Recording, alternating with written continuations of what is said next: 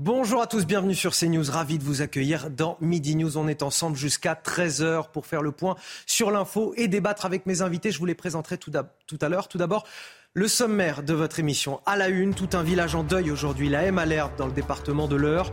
Dit un dernier adieu à Enzo, 15 ans, poignardé par un autre adolescent le 22 juillet dernier. Une mort dont la société doit tirer les leçons. Nous serons sur place dans cette émission. Un mois après les émeutes, la police toujours en plein malaise. La décision du maintien en détention d'un agent dans l'affaire Eddy à Marseille ravive l'incompréhension et la colère. Symptôme sans doute d'un mal-être bien plus profond parmi nos forces de l'ordre.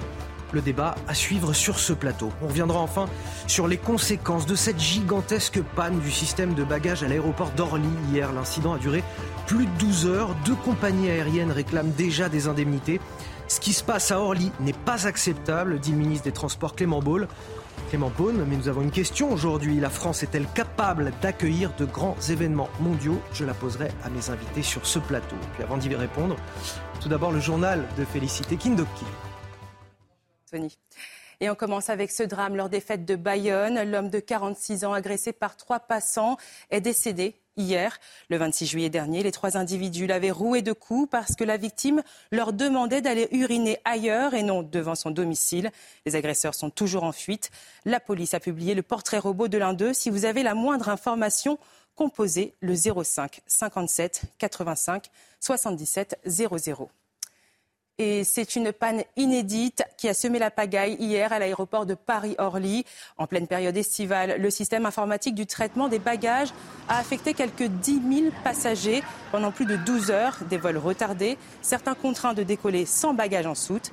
Les voyageurs ont exprimé leur colère, des propos recueillis par Thibault Marcheteau. Je crois que c'est répétitif, ça fait trois fois que ça arrive, donc euh, c'est pas un accident. ADP doit prendre ses responsabilités. De l'agacement et parfois même de la colère. Voilà le sentiment de milliers de voyageurs impactés hier par une panne du système de tri de bagages à Orly 4. Ça fait bientôt plus de 3 heures, bientôt 4 heures que j'ai attendu debout. Des queues interminables qui n'avancent pas. Euh, des problèmes de tapis, des problèmes d'électricité ou des problèmes techniques, je ne sais pas. Mais euh, un service comme ça, même en Afrique, on n'en fait plus. Hein. Une fois enregistrés, les passagers sont contraints de déposer leurs bagages à l'extérieur, qui sont ensuite chargés dans des bus par les services de l'aéroport. On a mis en place, et vous le voyez, euh, beaucoup de personnel et beaucoup de personnel de, l'aéroport et des bureaux sont descendus avec euh, leur chasuble justement pour, un, euh, bien sécuriser les bagages et par ailleurs justement pour les acheminer dans des endroits lieux sûrs pour pas que justement les bagages se maintiennent à la, à la vue de tout le monde. Une journée de galère qui n'est pas nouvelle selon ce cadre d'une compagnie aérienne, même si cette journée semble inédite. Orlicat est connu pour euh, avoir des, tapis, des pas de tapis euh, assez, fréquents. Et malheureusement, là, euh, on, touche le summum. En 30 ans de carrière, c'est une première. De nombreux passagers ont en conséquence été déroutés vers les autres terminaux de l'aéroport.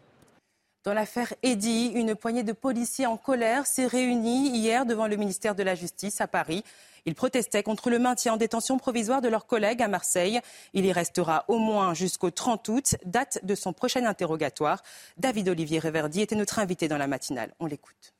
Nous ne sommes pas des voyous, nous sommes des policiers. Donc en fait, cette position est incompréhensible aujourd'hui. Pourquoi laisser un de nos collègues en prison alors que les autres sont en contrôle judiciaire Pourquoi euh, permettre, et euh, certains médias l'ont relaté, euh, qu'un de nos collègues puisse continuer à reprendre du service hors voie publique, alors qu'aujourd'hui, on en a toujours un en prison avec des excuses qui pour nous ne sont pas valables. Non, effectivement, nos collègues ne sont pas des voyous et nos collègues, notre collègue doit être libéré le plus rapidement possible. Et demain, il faut faire en sorte qu'aucun de nos collègues puisse être incarcéré avant euh, son passage au tribunal, si tant est qu'il doit passer au tribunal pour des faits qu'on lui reproche. Un mois après la cyberattaque du CHU de Rennes, le groupe de malfaiteurs n'a toujours pas officiellement revendiqué son action. Quelques-unes des données piratées sont apparues sur le web, ce qui inquiète le personnel de l'hôpital. Pour le moment, 22 soignants ont reçu un mail menaçant. Soignants et passants sont concernés par le vol de données. Dans le reste de l'actualité, Donald Trump a comparu hier devant le tribunal fédéral à Washington. L'ex-président américain a plaidé non coupable de complot contre les institutions après sa défaite à la présidentielle de 2020. Le grand favori de la droite pour l'élection de 2024 est accusé d'avoir mis en danger le fondement même de la démocratie américaine en cherchant à faire dérailler le processus électoral. C'est la fin de ce journal. Je vous retrouve dans une heure pour un prochain point sur l'actualité. Anthony, c'est à vous pour Midi News. Merci à vous et à tout à l'heure, félicité. Je vous présente mes invités sur ce plateau. Bernard Cohen-Haddad, bonjour. Bonjour. Président du Cercle de réflexion, Étienne Marcel. À vos côtés, euh, en face de vous, Erwan Barrio, tout d'abord, essayiste. Bonjour à vous. Euh, François Devoyer, merci d'être avec nous. Vous êtes président du cercle Audace et Célia Barotte du service police-justice de euh, CNews. On va commencer avec euh, le décès d'Enzo. Évidemment, c'est l'actualité du jour. C'était le, 22 juillet dernier, un, jeune de 15 ans, Enzo, poignardé par un autre adolescent du même âge. Une violence inouïe dans une toute petite commune de l'Eure, la ville de La Malherbe, un village en, deuil aujourd'hui qui dit, vous le voyez sur ces images en, direct, un dernier adieu à Enzo. Ces obsèques ont commencé tout à l'heure à 10h. Image au sein de, l'église que vous voyez actuellement. On sera sur place, bien évidemment, avec nos envoyés spéciaux. Mais tout d'abord, retour sur les faits avec Dounia Tengour. Que bouquets de fleurs, des inscriptions sur les murs, des mots pour se souvenir d'Enzo. Le 22 juillet dernier, l'adolescent de 15 ans est poignardé à La Malherbe, une commune située dans l'Eure. Deux jours plus tard, le principal suspect, un jeune âgé également de 15 ans, est mis en examen. Dans le village, ses amis se souviennent de lui. Parce que c'est un enfant qui avait la joie de vivre, il adorait la vie, il profitait de la vie. Et ce jour-là, il n'aurait jamais dû être là à ce moment-là et vivre ça. Une marche blanche est organisée quelques jours après son décès. Face au drame, la mère de la victime met en avant le silence de la classe politico-médiatique. Pourquoi ne parle-t-on pas de mon fils? Parce qu'il ne vient pas d'une cité, mais d'une petite commune de 1400 habitants? Parce que nous sommes dans le respect Pourquoi notre chef de l'État ne vient pas nous rendre hommage? Dans cette épreuve, les attentes de la famille se tournent désormais vers la justice. Ils attendent notamment un accompagnement plus important. Les parents, ils n'ont jamais été convoqués à cette audience-là. Ils n'ont jamais eu la parole à cette audience-là. Euh, pour l'instant, euh, la justice, pour eux, euh, elle, est, elle est muette. Si le meurtre d'Enzo met en lumière l'ultra-violence qui règne dans une certaine partie de la jeunesse, l'heure est au recueillement. Les obsèques du jeune homme se tiennent ce vendredi matin en l'église de la Malherbe. Et on, se rappelle ce cri déchirant de, cette mère dans le Figaro qui disait, on vient de le voir dans le sujet, personne ne parle de mon fils parce qu'il ne vient pas euh, d'une cité mais d'une petite commune. Et en même temps, on voit euh, ces images qui sont, euh, j'ai envie de dire presque rassurantes, réconfortantes sur le fait que voilà, c'est pas une mort aujourd'hui qui passe inaperçue. On en parle, les médias en parlent et on a l'émotion de tout un village, un village qui est au rendez-vous, qui est présent derrière cette famille aujourd'hui endeuillée, Juan Barrio. Oui, ce qu'on voit ici, c'est qu'on a deux morceaux de France, de l'archipel français, pour reprendre le terme de Jérôme Fourquet. On a d'un côté, euh, on se souvient euh, des images euh, d'il y a quelques semaines, une marche de revendication très forte suite à, la, mort du jeune Naël, qui, qui s'est suivie par une communication immédiate.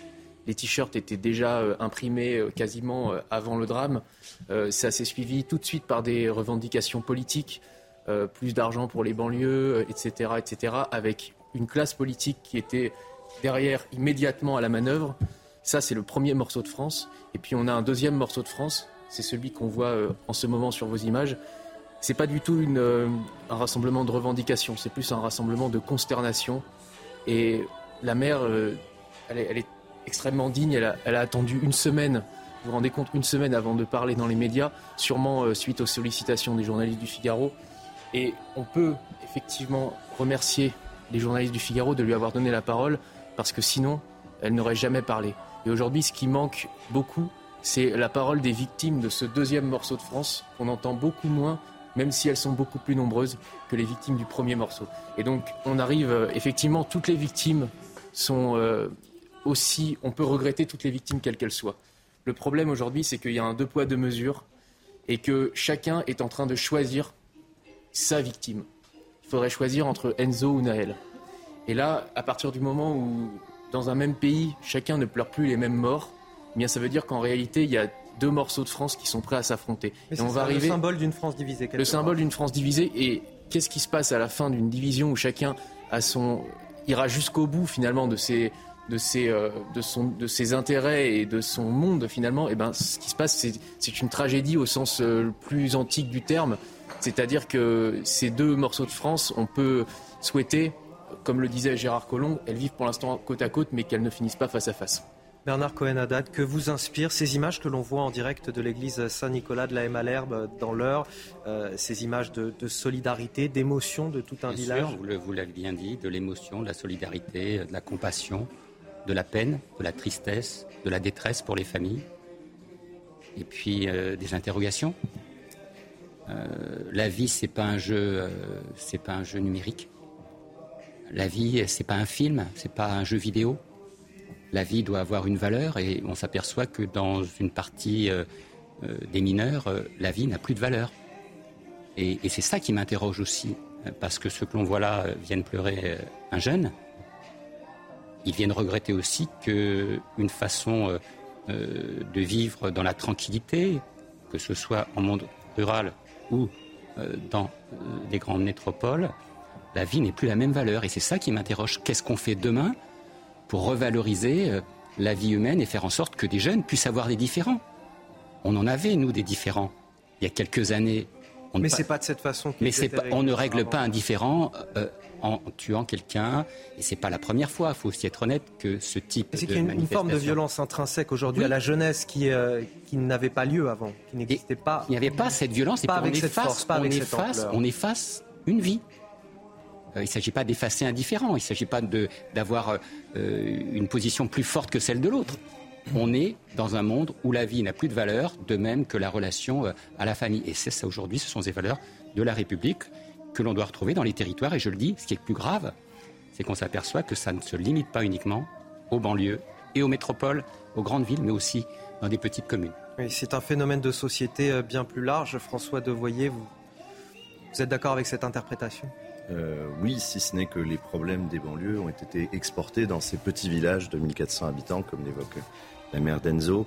Euh, la première réaction, moi, d'abord devant la discrétion de cette famille et, euh, l'émotion de, cette cérémonie, je ne sais pas, qui, dégage une forme d'humilité.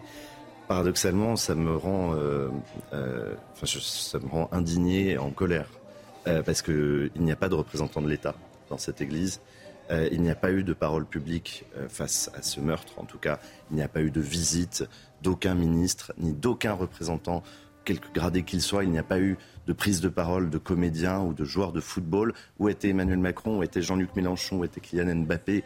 Euh, Il y a vraiment, on a le sentiment que cette France de Naël, qui a été plus qu'écoutée, qui a été entendue, pour laquelle on va payer encore.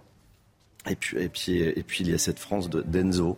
vous savez, c'est Jacques Ellul le philosophe Jacques Ellul qui disait la véritable pauvreté, c'est quand on n'est pas écouté, quand on n'a pas voix au chapitre.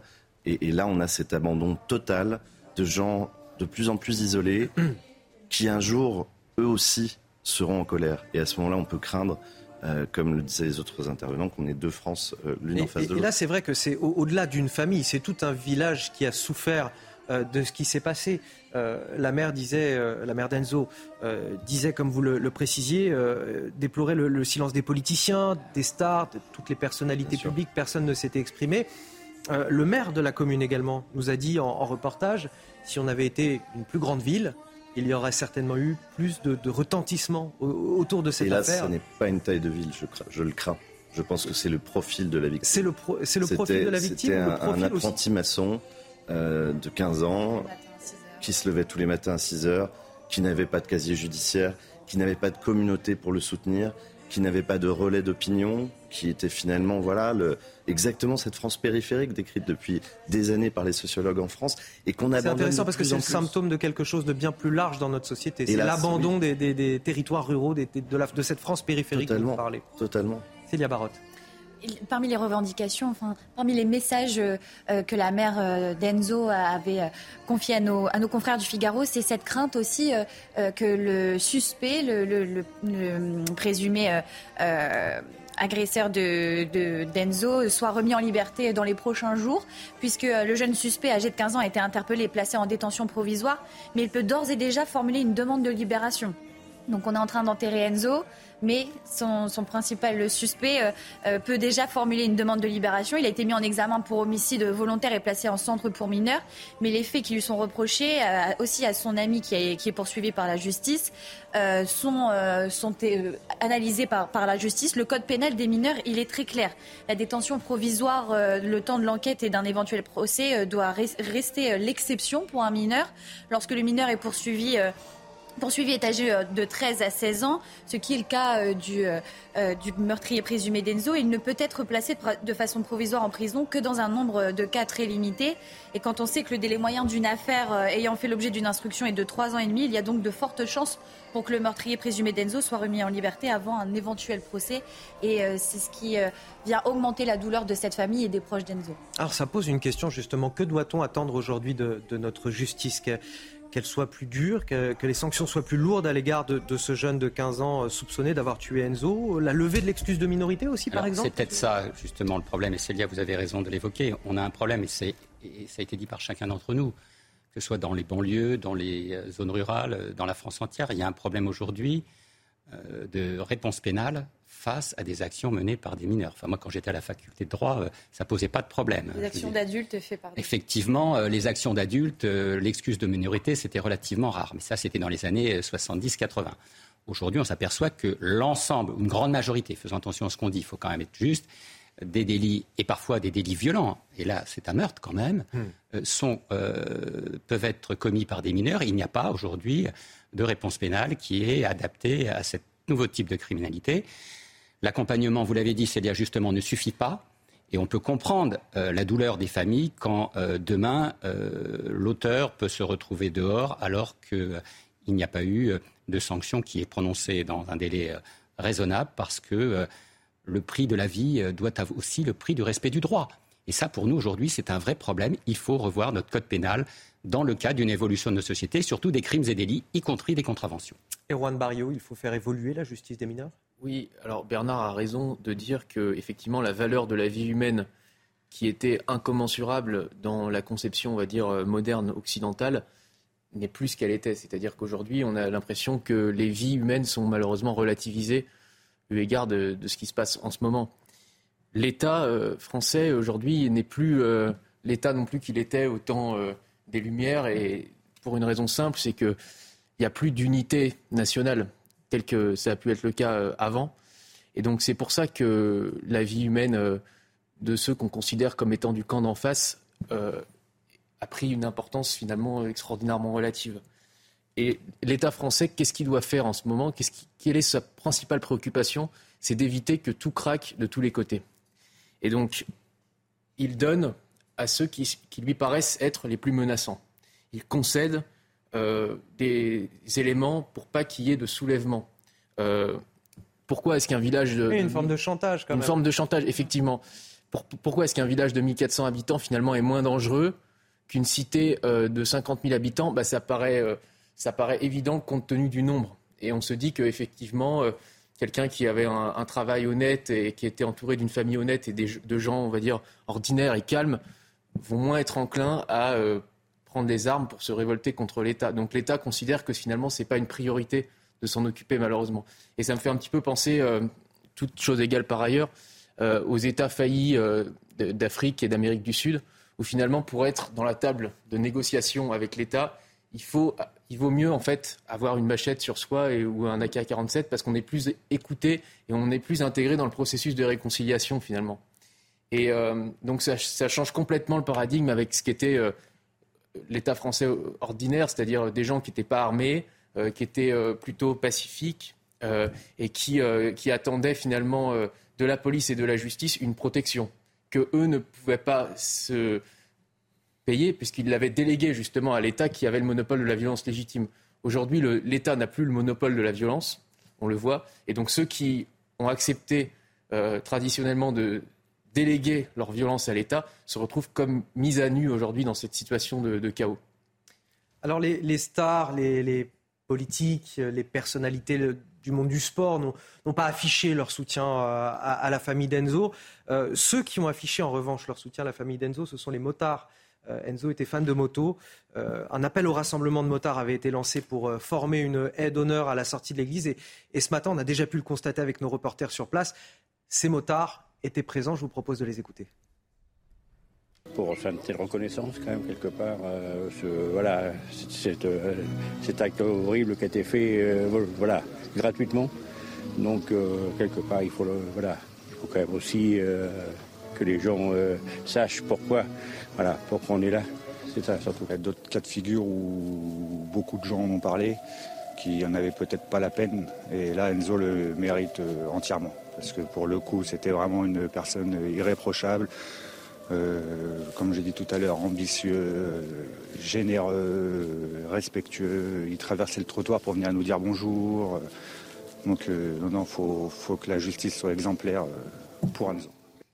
Et là, ce soutien, je trouve qu'il est quand même très symbolique de ce qu'expliquait tout à l'heure Erwan Barrio sur cette France fracturée. On a, encore deux France. C'est pas la France des stars, c'est pas la France des politiques, c'est pas la, France des sportifs. C'est celle des motards. Mais c'est symbolique des motards. Moi qui suis motard, je ne peux que partager cette émotion. Là aussi, une forme de solidarité, bah, un motard, vous croisez, vous faites un signe, euh, euh, quelqu'un, un motard est en panne, euh, les autres motards s'arrêtent. il y a des conseils, il y a une fraternité, qu'on soit de quelle couleur, de telle nationalité, qu'une grosse moto, une petite moto, ça, ça fait partie de la solidarité. Et ce qu'a dit le représentant des motards était bien. Il y a aussi une valeur dans la, dans la moto, c'est la sécurité. Euh, on monte pas à moto si on n'est pas, on n'a pas vérifié que la moto elle est en bon état. On met pas son casque, on met son casque, on met ses gants, euh, on, fait réparer. Euh, ça, ça fait partie aussi d'une éthique et de la valeur humaine. On monte pas à moto la tête au vent comme ça. Ça fait partie des valeurs. Et on revient sur ce qu'on disait ensemble. Ces valeurs-là, moi, je suis très touché par ce signalement et cette présence des motards. Ça, me fait chaud au cœur et j'espère qu'il y aura d'autres mouvements comme ça parce qu'on voit bien un jeune qui travaillait dans l'apprentissage, des valeurs d'engagement euh, dans le monde du travail, une famille, euh, une famille sans histoire, et ça, ça fait bien, ça fait du bien au cœur. Je vous propose d'aller sur place, rejoindre euh, nos équipes Marine Sabourin et Sacha Robin. Bonjour Marine, merci d'être avec nous ce matin. Vous avez suivi cette cérémonie. On a d'ailleurs vu les images en direct il y a quelques instants. On a vu énormément de monde dans cette église Saint-Nicolas.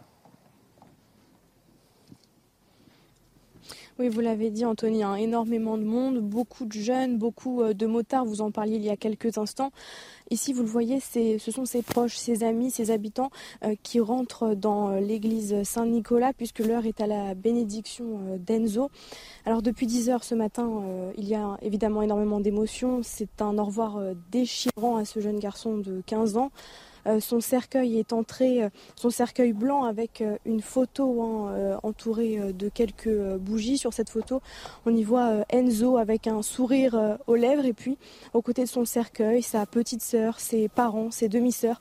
Tous ont décrit un garçon souriant, travailleur, protecteur. Enzo qui devait partir en vacances au Portugal dans quelques jours. Et puis on a aussi ce, maire, hein, le maire de la commune, qui a, qui a relaté hein, les, dernières minutes d'Enzo, un message terrible avec euh, des parents qui luttaient pour maintenir leur fils en vie, qui l'appelaient à ne pas les laisser euh, tomber. On a aussi eu un message de sa euh, demi-sœur qui s'est exprimée, rappelant à quel point Enzo était un, homme drôle, protecteur, toujours là pour elle, malgré le fait qu'il était bien plus jeune qu'elle. Enfin, le prêtre a appelé euh, la foule, la foule, plusieurs centaines de personnes euh, présentes ici, euh, la foule à s'interroger. Dans quel monde souhaitons-nous évoluer, dans quelle société souhaitons-nous évoluer, affirmant qu'il y avait trop de violence et que la foule devait aujourd'hui dire non à cela. Et là, depuis donc plusieurs minutes, vous voyez ces habitants, ces proches qui sont réunis sur euh, la place et dans l'église Saint-Nicolas. Et comme un symbole, depuis quelques minutes, alors que le ciel était particulièrement gris, depuis quelques minutes, un rayon de soleil éclaire l'église Saint-Nicolas. Merci euh, Marine Sabourin, merci également à, Sacha Robin qui est derrière la, caméra. Euh, et émotion très très forte sur place, plusieurs centaines de personnes nous, dit euh, Marine Sabourin. Et, ce que dit le prêtre euh, lors de la cérémonie est très très juste. Euh, dans quelle société souhaitons-nous évoluer aujourd'hui? Parce que si on ne parle pas de cette affaire, quelles leçons on en tire?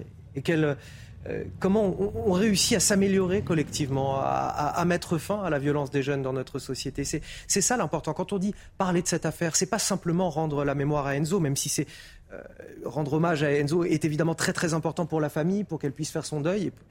Voilà. Mais il y a aussi des leçons à tirer collectivement de tout ça. Et, si on n'en parle pas, on ne le fait pas. Ce qui est inquiétant, c'est qu'Emmanuel Macron ne les tire pas. Son interview qu'il a donnée euh, au Figaro il y a quelques jours, avant-hier je crois, euh, nie totalement la question, par exemple, de l'immigration. Or, il y a tout de même un grand non-dit quand on compare, par exemple, la marche blanche euh, autour de Naël et la marche autour d'Enzo, c'est justement la sociologie des gens présents. Il faut le dire tout de même, ce sont des gens de la France périphérique, globalement des Français, on pourrait dire de souche, ce sont des blancs. et Naël, c'était une France très communautarisée c'est terrible parce qu'il y a une négation totale des pouvoirs politiques qui refusent de voir qu'il y a un problème communautaire, qu'il y a un problème d'origine, d'immigration, qu'on pourrait régler parce que la France a des outils pour le régler. On est le pays qui a inventé l'assimilation et qui l'a pratiqué avec succès pendant plusieurs décennies. Mais aujourd'hui, à mettre sous le tapis ce constat qui saute aux yeux de tous les Français. Il n'y a pas, si vous parlez aux gens en privé et d'ailleurs aux politiques en privé. Il faut que les gens qui nous écoutent le sachent. Les politiques en privé sont parfaitement lucides sur les questions communautaires. Ce qu'on observe là, c'est vraiment une tribalisation de la France. On est passé de la promesse du contrat social à la française qui était le peuple souverain à l'individu souverain d'un côté et la tribalisation de l'autre. Euh, il y a des motards, c'est une communauté. Du côté, euh, par exemple, si vous avez, euh, il y a eu il y a quelques années quelqu'un de la communauté gitane qui était mort, ben, il était entouré de gitans et ainsi de suite. En fait, on a une espèce de rétrécissement de la France qui, sur le modèle américain, eh bien, se réunit en, en petites communautés unies par soit des rites comme la moto, soit des origines, soit une religion parfois qui va transcender tout cela. Et c'est très inquiétant en soi, mais surtout le plus inquiétant, c'est le déni du politique face à ces questions essentielles. Bernard Cohen-Haddad. Oui, moi je voudrais rebondir sur euh, la réforme de la justice pénale des mineurs. Je crois que c'est vraiment. Il ne faut pas mettre ça sous le tapis. Hein. C'est vraiment important. C'est-à-dire, on a une succession depuis un certain nombre d'années de délits, j'y reviens. On a besoin d'une réponse pénale qui soit certaine, qui soit rapide, qui soit sûre. Euh, on est voté, euh, Célia nous disait euh, la crainte l'émotion de la maman d'Enzo, il faut que la réponse pénale soit juste, bien entendu. Il faut qu'elle soit juste, qu'elle ne soit pas disproportionnée. Quand je dis disproportionnée, je ne parle pas de ce cas-là, bien entendu. Comment peut-on rendre la vie? C'est impossible. Mais qu'elle soit juste, qu'elle soit appliquée et qu'elle soit rapide, c'est un problème. Pour ceux qui ont fait un peu de droit, je vous rappelle Beccaria, hein, vous savez, euh, euh, ça fait partie des grands penseurs du droit pénal. Et aujourd'hui, on a besoin, bien entendu, d'une réforme d'immigration mais aussi de loi, mais aussi d'une loi sur la réponse pénale des mineurs, parce qu'aujourd'hui, on a un dévoiement d'un certain nombre de délits à travers euh, des mineurs qui ne sont pas inquiétés. Et ça, ça ne peut plus durer. Toute cette histoire, elle est aussi symbolique de la façon dont on traite aussi nos territoires ruraux qui manquent de services publics, euh, de, postes, de, pharmacies, de médecins. Et puis n'oublions pas peut-être aussi le rôle des parents, parce que là, je ne l'ai pas entendu. Mais euh, quelle que soit l'origine, la famille doit retrouver son rôle d'éducation. Euh, et là, euh, il y a fortement, il faut se poser aussi des questions, que ce soit en territoire rural ou en territoire urbain. La famille reste le cercle, le cercle de canalisation, d'éducation prioritaire, et les parents ne doivent pas démissionner, euh, parce que sinon ce type d'événement arrive, même bien entendu. Alors, si, vous le voulez bien, on va marquer une courte pause. On va revenir dans un instant. Euh, on parlera du, malaise parmi les forces de l'ordre après cette décision hier de la Cour d'appel d'Aix-en-Provence de maintenir en détention euh, ce policier de la BAC accusé de violence en, marge euh, des, émeutes du début du mois de, juillet. On y reviendra juste après la pause. On parlera évidemment de ce qui se passe du côté de l'AM à l'herbe. On y retournera régulièrement puisque les obsèques d'Enzo sont en cours. A tout de suite. De retour dans Midi News avec Bernard Cohen, Ada Erwan Barillot, François Devoyer et Célia Barotte pour décrypter toute l'actualité. On va parler euh, de ce malaise qui est toujours grand parmi les forces de l'ordre. Le policier de la BAC, accusé de violence en marge des émeutes, reste en détention provisoire. Décision euh, hier de la Cour d'appel d'Aix-en-Provence. Il y restera au moins jusque fin août. Son placement en détention qui a été euh, déclenché a déclenché pardon, depuis plusieurs jours une vague d'arrêt maladie, une grève du zèle sur le terrain tout particulièrement dans les Bouches du Rhône, une décision incompréhensible pour beaucoup de policiers. Certains se sont même rassemblés hier soir devant le ministère de la Justice. Les images commentées par Célia Judas. Il était 23h hier soir, quelques heures seulement après l'annonce du maintien en détention provisoire de leurs collègues marseillais, lorsqu'une poignée de policiers s'est réunie devant le ministère de la Justice. Nous souhaitons que nos collègues soient libérés de, de détention provisoire notre collègue de Marseille ainsi que, que notre collègue de, Nanterre. Parce qu'on peut constater des fois des, cas où la justice relâche des personnes qui ont, même euh, tué des gens en attente de leur jugement, qui sont placés sous contrôle judiciaire. Alors que des collègues qui, pendant l'exercice de leur fonction, ont, ont intervenu et après la justice estimera si oui ou non ils ont commis euh, ces violences, si elles sont légitimes ou non. Euh, ces collègues-là sont en détention provisoire alors que pour moi c'est complètement illégitime. Depuis la place Vendôme, les policiers s'adressent directement au ministre de la Justice, Éric Dupont-Moretti. Le peu de personnes qu'on est, euh, qu'on a, pu être ce soir, en tout cas, on a voulu lui faire passer un message comme quoi on aimerait bien qu'il fasse quelque chose quand même à son niveau euh, pour, euh, pour évaluer la situation du policier, les, les principes de, de- comment, de détention provisoire. Quelques heures plus tôt, à la sortie du tribunal d'Aix-en-Provence, pour d'autres collègues policiers, c'est également l'incompréhension. Sur les faits, c'est cette décision qui est pour nous incompréhensible et très injuste, encore une fois, parce que notre collègue euh, n'est pas un voyou et il n'a rien à faire en prison avant un éventuel jugement. Malgré la stupéfaction des forces de l'ordre et conformément à la décision de la Cour d'appel d'Aix-en-Provence, le policier marseillais restera en détention provisoire jusqu'au 30 août prochain. Alors Célia Barotte, qu'est-ce qui a motivé euh, la décision de la Cour d'appel d'Aix-en-Provence? Sous quel prétexte il reste aujourd'hui euh, en détention provisoire? Eh bien, c'est pour euh, éviter toute concertation euh, frauduleuse entre lui et, et ses autres collègues, ses trois autres collègues mis en cause euh, dans l'affaire, mais aussi pour poursuivre des investigations à l'abri de tout risque de pression sur les témoins et interférence avec le travail des enquêteurs. Il y a aussi cet argument euh, du juge et de la Cour concernant les incohérences émises par le policier euh, incarcéré, puisque euh, dans un premier temps, lors de ses premières auditions, le policier euh, disait ne pas se reconnaître sur les images de vidéosurveillance ou encore de ne pas se souvenir euh, de cette soirée-là. Mais avant que, qu'il soit auditionné, qu'il soit entendu hier, il a fait des déclarations spontanées. Il a déclaré, il a affirmé avoir tiré, avoir utilisé son LBD une seule fois, mais rien ne prouve à l'heure actuelle que ce tir soit à l'origine des blessures euh, d'Eddie.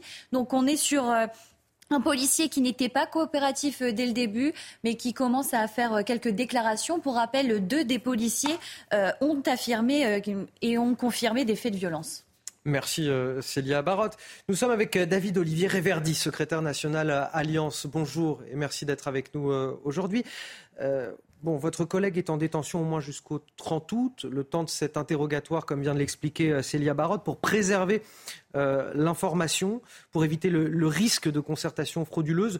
Euh, Pour vous, ce n'est pas compréhensible comme argument? Ben non, ça ça l'est absolument pas. Euh, c'est absolument pas logique. Comment pouvez-vous estimer que sur les quatre collègues incriminés, trois sont laissés libres sous contrôle judiciaire euh, et peuvent éventuellement, si euh, les dires de, la Cour euh, d'appel d'Aix-en-Provence étaient vrais, bah, ces trois-là peuvent très bien rentrer en contact et faire des choses qu'ils ne feront pas, bien évidemment. Ce sont des policiers, ce ne sont pas des voyous. Et pourquoi notre, notre quatrième, celui qui est incarcéré, lui, bah, il a moins de chances que d'autres et que ça serait la clé de voûte de tout et qu'en en fait, on ne pourrait pas rentrer en contact avec lui. C'est complètement, vous vous rendez compte que c'est complètement, euh, c'est ahurissant d'entendre des choses comme ça. Euh, on aurait préféré entendre une autre justification, mais celle-là, euh, elle tient pas la route. Euh, les policiers sont pas des voyous, trois d'entre eux sont dehors. Pourquoi le quatrième euh, aurait plus de chances de rentrer en contact avec d'autres alors que les trois aujourd'hui euh, ça, ne dérange personne Non, vous vous rendez compte que c'est pas très logique tout ça. Ça fait quelques semaines là, que la police est en, ébullition quelque part. Est-ce que vous avez le sentiment que les choses vont s'apaiser, sachant que vous avez déjà eu une concertation avec Gérald Darmanin, ou que cette décision de la Cour d'appel d'Aix-en-Provence est de nature à, relancer la colère et, euh, et ses conséquences, notamment de cette colère, je, le rappelle, le- pluie d'arrêts maladie, euh, les arrêts maladie en cascade dans, les commissariats et ce fameux, euh, euh, appels à, faire la grève du zèle dans les commissariats, justement, à ne traiter que les affaires très urgentes.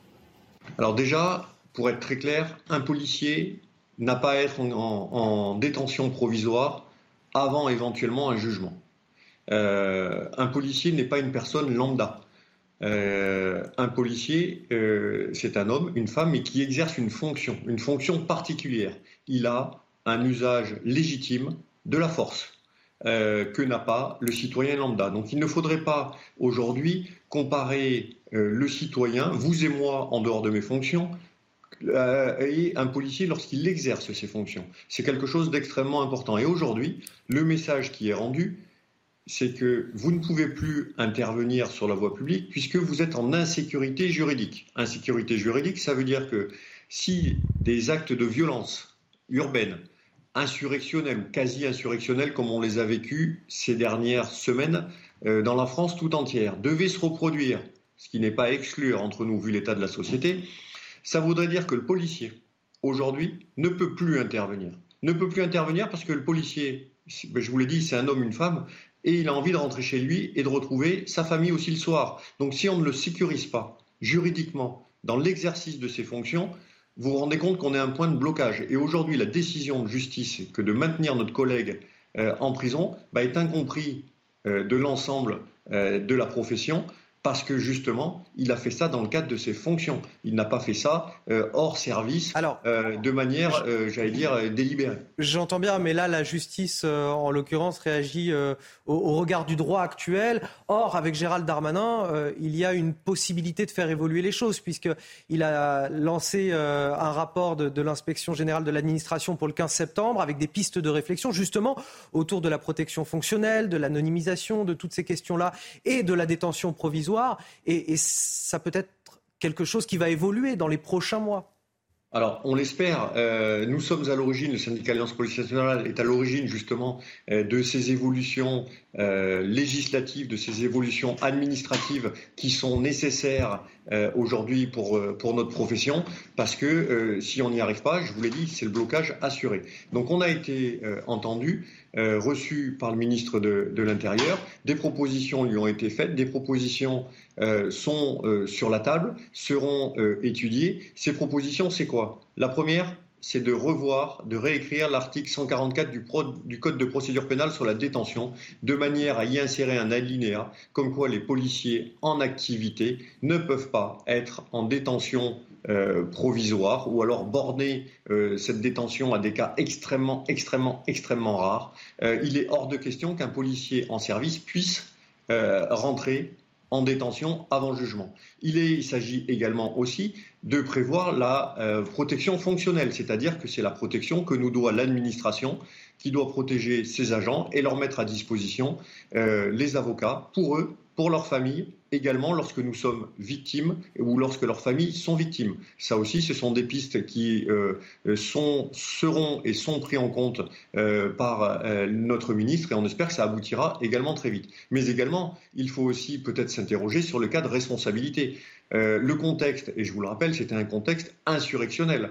Nous n'étions pas sur des violences, j'allais dire, isolées euh, des violences simples. Nous étions, la France était à feu et à sang. On a vu des scènes de pillage, on a vu des scènes d'insurrection un peu partout. Et par rapport à ça, vous avez justement un sentiment d'ingratitude, David Olivier Réverdi Individuel de nos collègues plutôt qu'une responsabilité collective. Que, Là aussi, ce sont des questions qui se posent. Est-ce que vous avez un sentiment justement d'ingratitude, euh, vous qui avez euh, quelque part. Sauvé la République en quelque sorte avec ces émeutes. Vous avez été présent partout où il fallait l'être, et puis vous avez aussi eu un certain nombre de blessés dans vos rangs, 800 policiers blessés lors des émeutes. Est-ce que vous avez un sentiment d'ingratitude aujourd'hui? Bah, Bien évidemment, on se rend compte qu'en fait, on est traité comme un voyou peut l'être, voire pire, parce que tous les voyous ne rentrent pas en détention. Donc il est peut-être plus facile de mettre un policier en détention qu'un voyou euh, pour certains magistrats, mais là encore, euh, on s'étonne. On s'étonne de plein de choses. Euh, pourquoi, pourquoi on en est arrivé là? Et forcément, l'ingratitude, c'est le manque de reconnaissance. Je vous le rappelle, souvenez-vous les épisodes des Gilets jaunes où l'Arc de Triomphe a, été saccagé et on a vu des scènes horribles filmées sur vos antennes. La personne s'est insurgée, que des policiers soient blessés, qu'il y ait eu des scènes. Donc forcément, il faut aussi juger le contexte. Et le contexte de la nuit dont on parlait et des nuits d'ultra-violence qu'a connue la France est aussi à prendre en compte. Il y a quand même urgence euh, sur le terrain puisque depuis euh, quelques, jours, on a ces arrêts maladie et ces, grèves du zèle qui se multiplient. 1056 arrêts maladie dans le département euh, des Bouches-du-Rhône la semaine dernière. C'est le chiffre officiel. Il y a 3500 policiers affectés sur le terrain en temps normal dans ce département, mais plus de 40% sont aujourd'hui en congé d'été. Ça veut dire qu'il euh, y a plus grand monde en fait euh, en ce moment dans les Bouches-du-Rhône et à Marseille notamment, à tel point que beaucoup de riverains disent au, gré des reportages qui sont faits que la sécurité est de moins en moins assurée dans la ville. Euh, vous pouvez dire aujourd'hui que le retour au travail va, se faire rapidement, un petit peu partout, notamment dans ces villes où il y a beaucoup de touristes, notamment sur les plages en ce moment? Alors je vais vous dire, euh, nous ne sommes pas à l'origine de ces appels à congé maladie. Pour se mettre en congé maladie, il faut que ça soit un médecin. Et donc c'est un acte médical qui détermine qu'un collègue est apte ou pas à euh, travailler. Euh, manifestement, il a été décidé par des médecins, des médecins privés, hein, ce pas des médecins du syndicat Alliance où nous ne sommes pas médecins nous-mêmes. il a été décidé par eux que ces gens-là devaient être arrêtés médicalement. Euh, je vous rappelle qu'il y a quand même euh, des violences physiques, vous l'avez, euh, vous l'avez invoqué, mais il y a aussi des burn-out. Aujourd'hui, on est au bout du bout, on est épuisé. Et c'est vrai que ces événements-là, bah forcément, remettre en perspective le travail de nos collègues sur le terrain, et du coup, la peur, la peur les, prend. ils sont saisis par cette peur-là. Que euh, doit-on faire lorsque l'on va au service le soir, lorsque l'on intervient sur des faits particuliers, lorsque derrière on est traité euh, comme euh, un, j'allais dire un voyou lambda, voire pire, parce que l'on va en détention On est dans un cadre professionnel, on n'agit pas de manière privée, et donc à ce titre-là, on doit avoir une protection. Je vous rappelle une chose, et vous l'avez vu, c'est un fait divers qui se passe actuellement, dramatique, bien évidemment. Franconville, vous avez une femme qui a demandé l'assistance et la protection de la justice contre son mari. Et on va en parler dans cette émission d'ailleurs voilà, La justice, la justice n'a pas donné lieu à, la demande de cette dame. Elle n'a pas été protégée. Cette dame est morte sous les coups de son mari. Euh, la personne qui a pris cette responsabilité, est-ce que vous croyez qu'elle est responsable? Non, elle ne l'est pas, parce que juridiquement, légalement, il y a une irresponsabilité des magistrats. Donc on se rend compte on ne demande pas, nous aussi, à être irresponsables comme peuvent l'être des magistrats, mais on se rend compte d'un deux poids, deux mesures quand même. Euh, nous sommes euh, euh, dépositaires de l'autorité publique, nous avons l'usage légitime de la force prévue par la loi, et par contre, nous sommes jugés, nous sommes considérés comme un citoyen lambda. Alors il ne faudrait pas qu'on soit au-dessus des lois, il ne faudrait pas qu'on soit en dessous. C'est pour ça qu'on demande, nous aussi, le fait qu'on ne puisse pas aller en prison de manière préventive euh, avant jugement, parce qu'on a besoin de cette sécurité-là, on a besoin de savoir jusqu'où notre administration et jusqu'où l'État va protéger ses policiers lors de faits extrêmement graves, comme on l'a vu sur ces Et Frédéric Vaux, le directeur général de la police nationale, est allé dans votre sens avant un éventuel procès. Un policier n'a pas sa place en prison. Vous restez avec nous, euh, David Olivier Réverdi, secrétaire national Alliance. Je vais commencer à faire un tour de table. Si vous voulez réagir, n'hésitez pas à le signaler en régie. Je vous redonne la parole. Bernard Cohen, Haddad, Beaucoup de policiers euh, nous disent qu'aujourd'hui, Marseille, c'est la goutte d'eau qui fait déborder le vase finalement, et c'est le symptôme d'un mal-être qui est beaucoup plus euh, profond. Puis celui aussi d'un métier complètement euh, pressuré par un certain nombre d'événements déjà depuis 2015. On a eu le terrorisme, les gilets jaunes, les manifestations écologistes, les émeutes urbaines, les confinements, la réforme des retraites. C'est un métier très très difficile aujourd'hui. Vous comprenez ce, cette, cette, fonction, ce métier qui est en ébullition. Ah bah, je comprends ce métier, je comprends la difficulté de l'exercer, je comprends aussi euh, la sous-valorisation et le manque de reconnaissance euh, de ces personnels. C'est aussi valable pour les pompiers, pour ceux qui interviennent dans les quartiers, je pense, euh, les métiers d'urgence et de santé. Il n'est pas normal qu'on se fasse caillasser ou qu'on soit agressé. Ce n'est pas la première fois que dans les quartiers, il y a des véhicules de police qui sont incendiés. je suis mettrai par contre un bémol sur ce qu'a dit le responsable d'Alliance, c'est quand même que pour l'instant, le droit doit être appliqué. Et moi, l'instabilité du droit, ça met mal à l'aise. Donc effectivement, euh, le droit doit être le même, que ce soit pour les politiques, pour les policiers, pour les journalistes, euh, pour les stars de football. Euh, le droit doit être le même. Et aujourd'hui, on a un problème effectivement de relation à la détention provisoire. Et puis aussi, ça n'a pas été dit, à la présomption d'innocence. Il est innocent ou pas. Et ça, ça fait partie d'une réflexion qu'on doit avoir. Gérald Darmanin a évoqué ça lui-même euh, il y a quelques jours lorsqu'il euh, revenait de son déplacement avec euh, le président de la République et qu'il s'est rendu dans un commissariat. Il expliquait qu'il y a cette forme de, présomption de culpabilité qui pèse en permanence sur les forces. Voilà, et donc c'est là-dessus où je voulais arriver, dans la mesure où demain, on doit effectivement aussi protéger la vie privée des policiers, parce que voir son identité, son adresse. L'anonymisation. L'anonymisation, ça fait partie d'une réflexion que nous devons avoir. Et là-dessus, je suis entièrement favorable à ce qui a été dit. Il faut revoir le statut, il faut revoir la revalorisation financière. Il faut peut-être revoir aussi, et ça, ce n'est pas de mon domaine, et je trouve que ça doit faire partie d'un débat public, de la police dans la République, qui est une zone de stabilité, de voir aussi une justification des actions euh, en opération et en dehors de l'opération. Dans le cadre de la vie privée, un policier doit être comme une autre personne, comme un autre citoyen français. Dans le cadre d'une opération euh, sur un terrain, euh, notamment d'actions qui peuvent être violentes ou d'émeutes, il doit peut-être avoir un statut particulier sous le contrôle de, sa hiérarchie. Il ne faut, pas non plus mettre en défaut la hiérarchie qui donne des ordres. Dans ce cas précis, je ne ne crois pas que la détention provisoire soit particulièrement choquante. En tout cas, vu du droit, elle est justifiée par le risque effectivement de concertation frauduleuse. Je trouve très inquiétant l'idée que les policiers puissent avoir euh, un cas particulier euh, dans le code pénal, en, l'occurrence l'article 144. Euh, ça ne me semble pas pertinent ni justifié. En revanche, ça ne doit rien enlever à la légitimité de la colère de la police hmm. en général. et là, on revient finalement à cette double France, celle qui, celle qui brûle et qui fait du bruit, celle qui est écoutée par les pouvoirs politiques, et puis celle qui se tait. Et euh, c'est très révélateur parce que la police s'est très longtemps tue. On a très rarement vu, je ne me souviens pas moi, de policiers manifestants euh, devant euh, la chancellerie. et c'est une nouveauté qu'il faut prendre avec beaucoup de sérieux parce qu'il y a plusieurs risques en cela. Euh, il y a tout de même, si la police se constitue comme un État dans l'État, c'est tout de même potentiellement quelque chose de très inquiétant. Si au contraire la police se démet totalement de ses responsabilités parce qu'elle n'est pas écoutée, parce qu'elle n'est pas protégée, parce qu'elle est mal payée, c'est aussi très inquiétant. Dans un cas, on a une forme d'anarchie potentielle, dans l'autre, une forme de tyrannie euh, avec un État plus ou moins policier. Là encore, je trouve les pouvoirs publics particulièrement naïfs et particulièrement divisés, puisqu'on a un petit combat de coq entre Gérald Darmanin d'un côté et Éric Dupont-Moretti de l'autre. Euh, et tout ça n'a pas été tranché et arbitré par Emmanuel Macron. Là encore, on a une absence du pouvoir face à des enjeux qui sont, euh, si on regarde sur le temps long en particulier, particulièrement inquiétants. Et Juan Barrio, c'est vrai qu'il y a certains policiers qui nous disent euh, bah, on devrait parler aujourd'hui des, émeutes, de, ces causes, de ces conséquences. Et finalement, on, pointe du doigt des policiers qui, quelque part, ont, sauvé la République, entre guillemets. En tout cas, c'est ce qu'ils ont le sentiment aujourd'hui d'avoir fait. Vous comprenez ce sentiment, celui d'une société, finalement, qui serait ingrate à, l'égard des forces de l'ordre? On ne peut que comprendre ce sentiment. Et il est vrai qu'en général, les policiers, la police a sauvé la République. Mais malgré toutes les justifications du monde que ce policier avait de, déraper, c'est quand même un dérapage.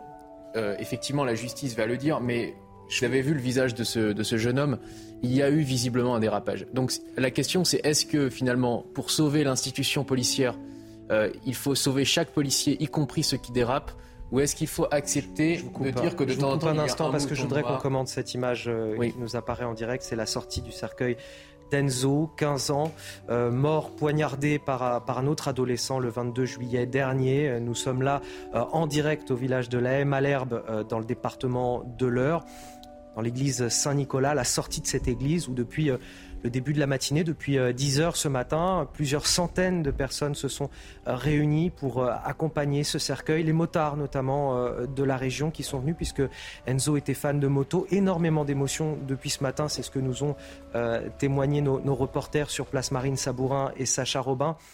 Peut-être euh, un mot autour de cette émotion et de, ce cercueil qui est en train de rejoindre le, corbillard certainement pour euh, aller euh, gagner le, cimetière derrière. Un mot, Bernard Cohen-Haddad, sur cette scène que l'on observe en direct. C'est plutôt le silence, mais une pensée pour ses familles, pour sa famille, je crois, et la volonté que l'auteur de, cette action soit, soit sanctionné à sa juste valeur. Encore une fois, quelque chose aussi de de réconfortant, de rassurant, de voir euh, du monde à ses obsèques, de voir euh, voilà, des gens qui ont envie de soutenir cette famille qui n'a pas été suffisamment soutenue par les personnalités publiques, par le pouvoir aujourd'hui?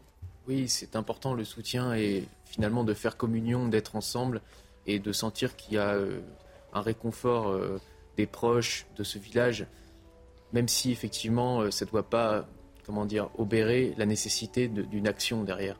Et c'est vrai qu'on est dans le registre religieux ici, mais il ne faut pas que tout devienne affaire de religieux. Il faut aussi qu'il y ait le politique qui, qui, reprenne sa place. Donc là, on est dans le moment effectivement du deuil, on est dans le moment de la tristesse, et c'est bien normal il faut maintenant qu'il y ait la réponse qui vienne suite à ce, à ce moment de recueillement. François Devoyer.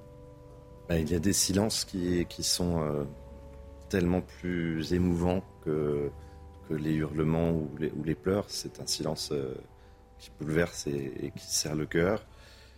Euh, moi, j'ai un sentiment de culpabilité aussi parce que, parce que voilà, des gens comme Enzo sont, les, sont tout de même les oubliés de la République les vrais oubliés.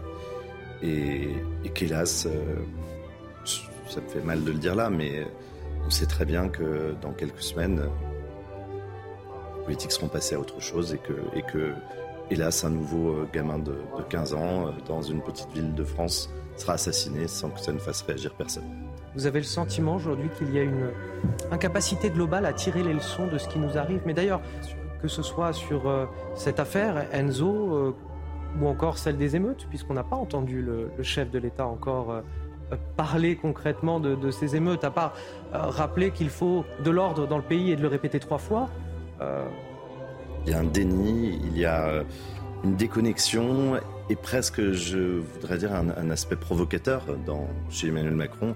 Oui, on a l'impression qu'il cherche à pousser les Français jusqu'à la colère, jusqu'à la rage, parce qu'il a cette arrogance ce, déni de la réalité que vivent les gens au quotidien, en disant voilà, il n'y a pas de sujet d'immigration, tout doit continuer comme avant. Oui, il y a peut-être euh, un peu d'insécurité, mais ma foi pas plus que dans le passé. Enfin, c'est effrayant quand on compare à ce que vivent les Français. On comprend mieux pourquoi ce sera, et je, le dis, j'en suis convaincu, à la fin de son mandat, le président le plus haï de la Ve République. Et Dieu sait que dans le passé, certains semblaient passer tous les records. Erwan Barrio. Oui, je crois que si ces personnes qui sont effectivement dans le silence et dans le recueillement pouvaient parler, elles nous diraient au fond que justice soit faite. Que justice soit faite, là, on est à la sortie d'une église, donc la justice de Dieu pour ceux qui croient en Dieu, et la justice des hommes. Et c'est aussi un appel, finalement, à ce que justice soit faite ici-bas, que le politique prenne sa, sa responsabilité, que la justice prenne sa responsabilité et que des, cas comme ça ne se reproduisent plus. On entend ces euh, applaudissements euh, en même temps que vous parlez euh, sur ce plateau. On va rejoindre Marine Sabourin qui a assisté à ces obsèques pour CNews. Beaucoup d'émotions et surtout, on le voit sur ces images, Marine, énormément de monde pour venir assister à cette cérémonie en, l'église Saint-Nicolas. Oui, Anthony, hein, plusieurs centaines de personnes sont présentes à la Malherbe. Je ne sais pas si vous l'entendez, mais là, euh, voilà, les motards sont en train de faire euh, rugir leur moteur, puisqu'on l'a dit à de nombreuses reprises. Enzo aimait euh, tout particulièrement la moto. Alors là, vous voyez, donc des dizaines de motards sont venus euh, eh bien, à la sortie du cercueil euh, d'Enzo, le cercueil qui vient euh, de sortir. Ces motards, justement, avaient tous le casque levé. D'autres membres de la famille et des proches avaient le poing levé vers le ciel. La famille d'Enzo est sortie, suivie des proches, des habitants de la Malherbe. Énormément de monde, beaucoup de jeunes, beaucoup de motards. Et là, vous l'entendez certainement, donc ces motards qui font rugir leur leur moteur et euh, le cercueil d'Enzo qui s'apprête à partir vers le cimetière. Merci à vous euh, Marine Sabourin, merci également à Sacha Robin qui est derrière la caméra. On va continuer à commenter ces images quelques instants encore. Bernard Cohen-Haddad, vous me parliez euh, tout à l'heure de la, solidarité des motards, quelque chose d'exceptionnel. Oui, et puis beaucoup de dignité. On l'a vu à travers ces images. Beaucoup de dignité de chacun et, que les motards, ça ne fera, pas, ça fera pas plaisir à certains militants euh, du non thermique, euh, de faire vombrir des motos, mais c'est aussi des applaudissements, c'est une reconnaissance pour un jeune garçon qui aimait euh, une certaine façon de vivre, parce que la moto, c'est aussi une façon de vivre, de la liberté, dans le respect de la sécurité.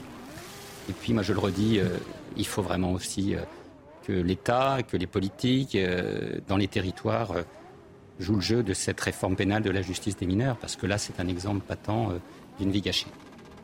On va marquer une courte pause, on reste sur euh, ces images, on y reviendra bien sûr euh, juste après euh, la pub, après le, journal sur, sur CNews dans, dans Midi News. Vous restez avec nous.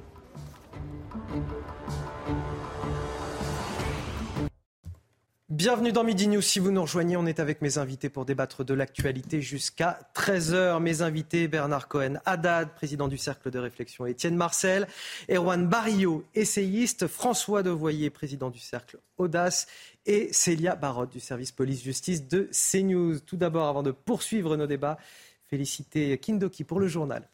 Merci Anthony l'émotion et le recueillement aujourd'hui à la Malherbe, dans l'heure, dans ce village où le jeune Enzo a été poignardé le 22 juillet dernier sans mobile connu. Ces obsèques ont commencé tout à l'heure à 10h. On rejoint tout de suite sur place Marine Sabourin et Sacha Robin. Bonjour Marine, on a vu le cercueil d'Enzo sortir de l'église il y a quelques minutes. On pouvait ressentir l'émotion.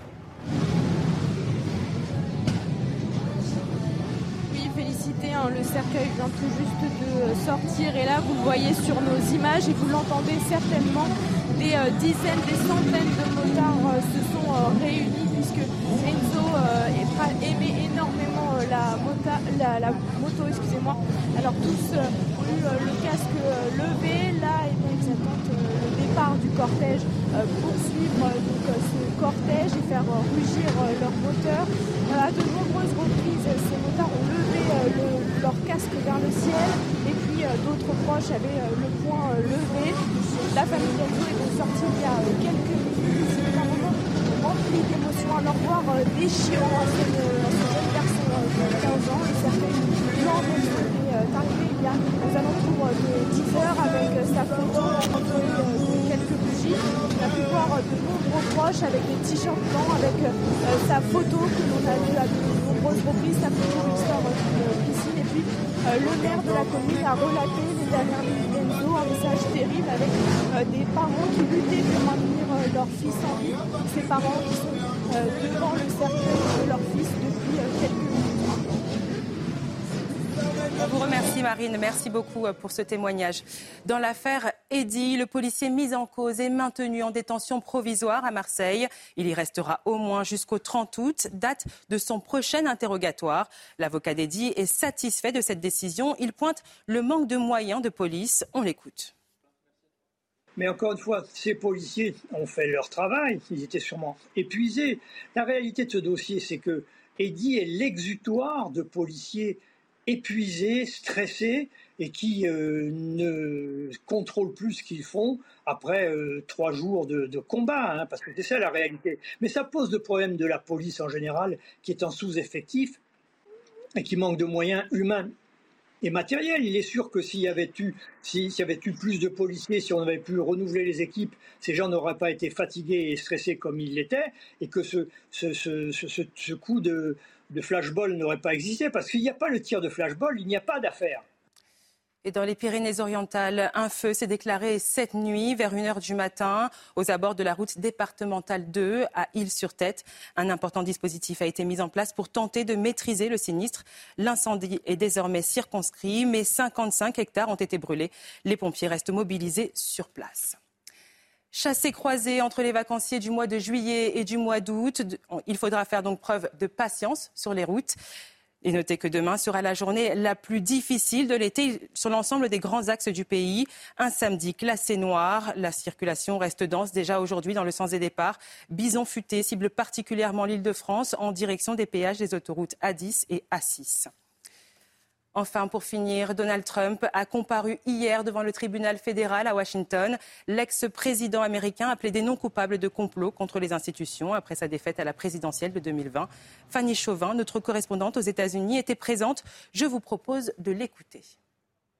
Il y a comme un air de déjà vu. C'est la troisième fois en moins de six mois que Donald Trump se rend au tribunal pour être mis en examen. Alors à son arrivée à Washington, eh bien, l'ancien président avait le visage fermé, grave. Il sait que les charges qui pèsent contre lui sont graves. Il est accusé de complot contre les États-Unis et risque la prison. Alors, comme pour tout autre criminel présumé, on lui a prélevé ses empreintes digitales. Il a ensuite été escorté jusqu'à la salle d'audience où on lui a notifié les quatre chefs d'inculpation Sans surprise, l'ancien président a plaidé non coupable. Alors, quelle est la suite? Eh bien, on peut s'attendre à un procès euh, sans délai, comme l'espère le procureur spécial Jack Smith. Mais les avocats de Donald Trump espèrent le repousser le plus tard possible, après l'élection présidentielle, soit après novembre 2024. Ils veulent jouer la montre, car ils espèrent que leur client sera élu, de nouveau élu, car si euh, Donald Trump est de nouveau président des États-Unis, il pourrait réaliser un tour de force improbable, il pourrait s'autogracier et échapper à ses charges fédérales. C'était l'essentiel de l'information. Maintenant, c'est Anthony dans Midi News. Merci à vous, euh, Félicité. On vous retrouve euh, tout à l'heure à 13h pour un nouveau journal. Cette histoire improbable qu'on vous raconte aujourd'hui sur euh, CNews, celle de Lucie, une habitante de Lyon dont la voiture a été détruite pendant les émeutes. Son véhicule avait fini retourné en plein milieu de, de la chaussée, puis envoyé à la fourrière. Mais la mésaventure n'est pas finie pour Lucie. Quelques jours plus tard, elle reçoit une amende pour stationnement gênant. Le récit de Tony Pitaro, on en discute juste après.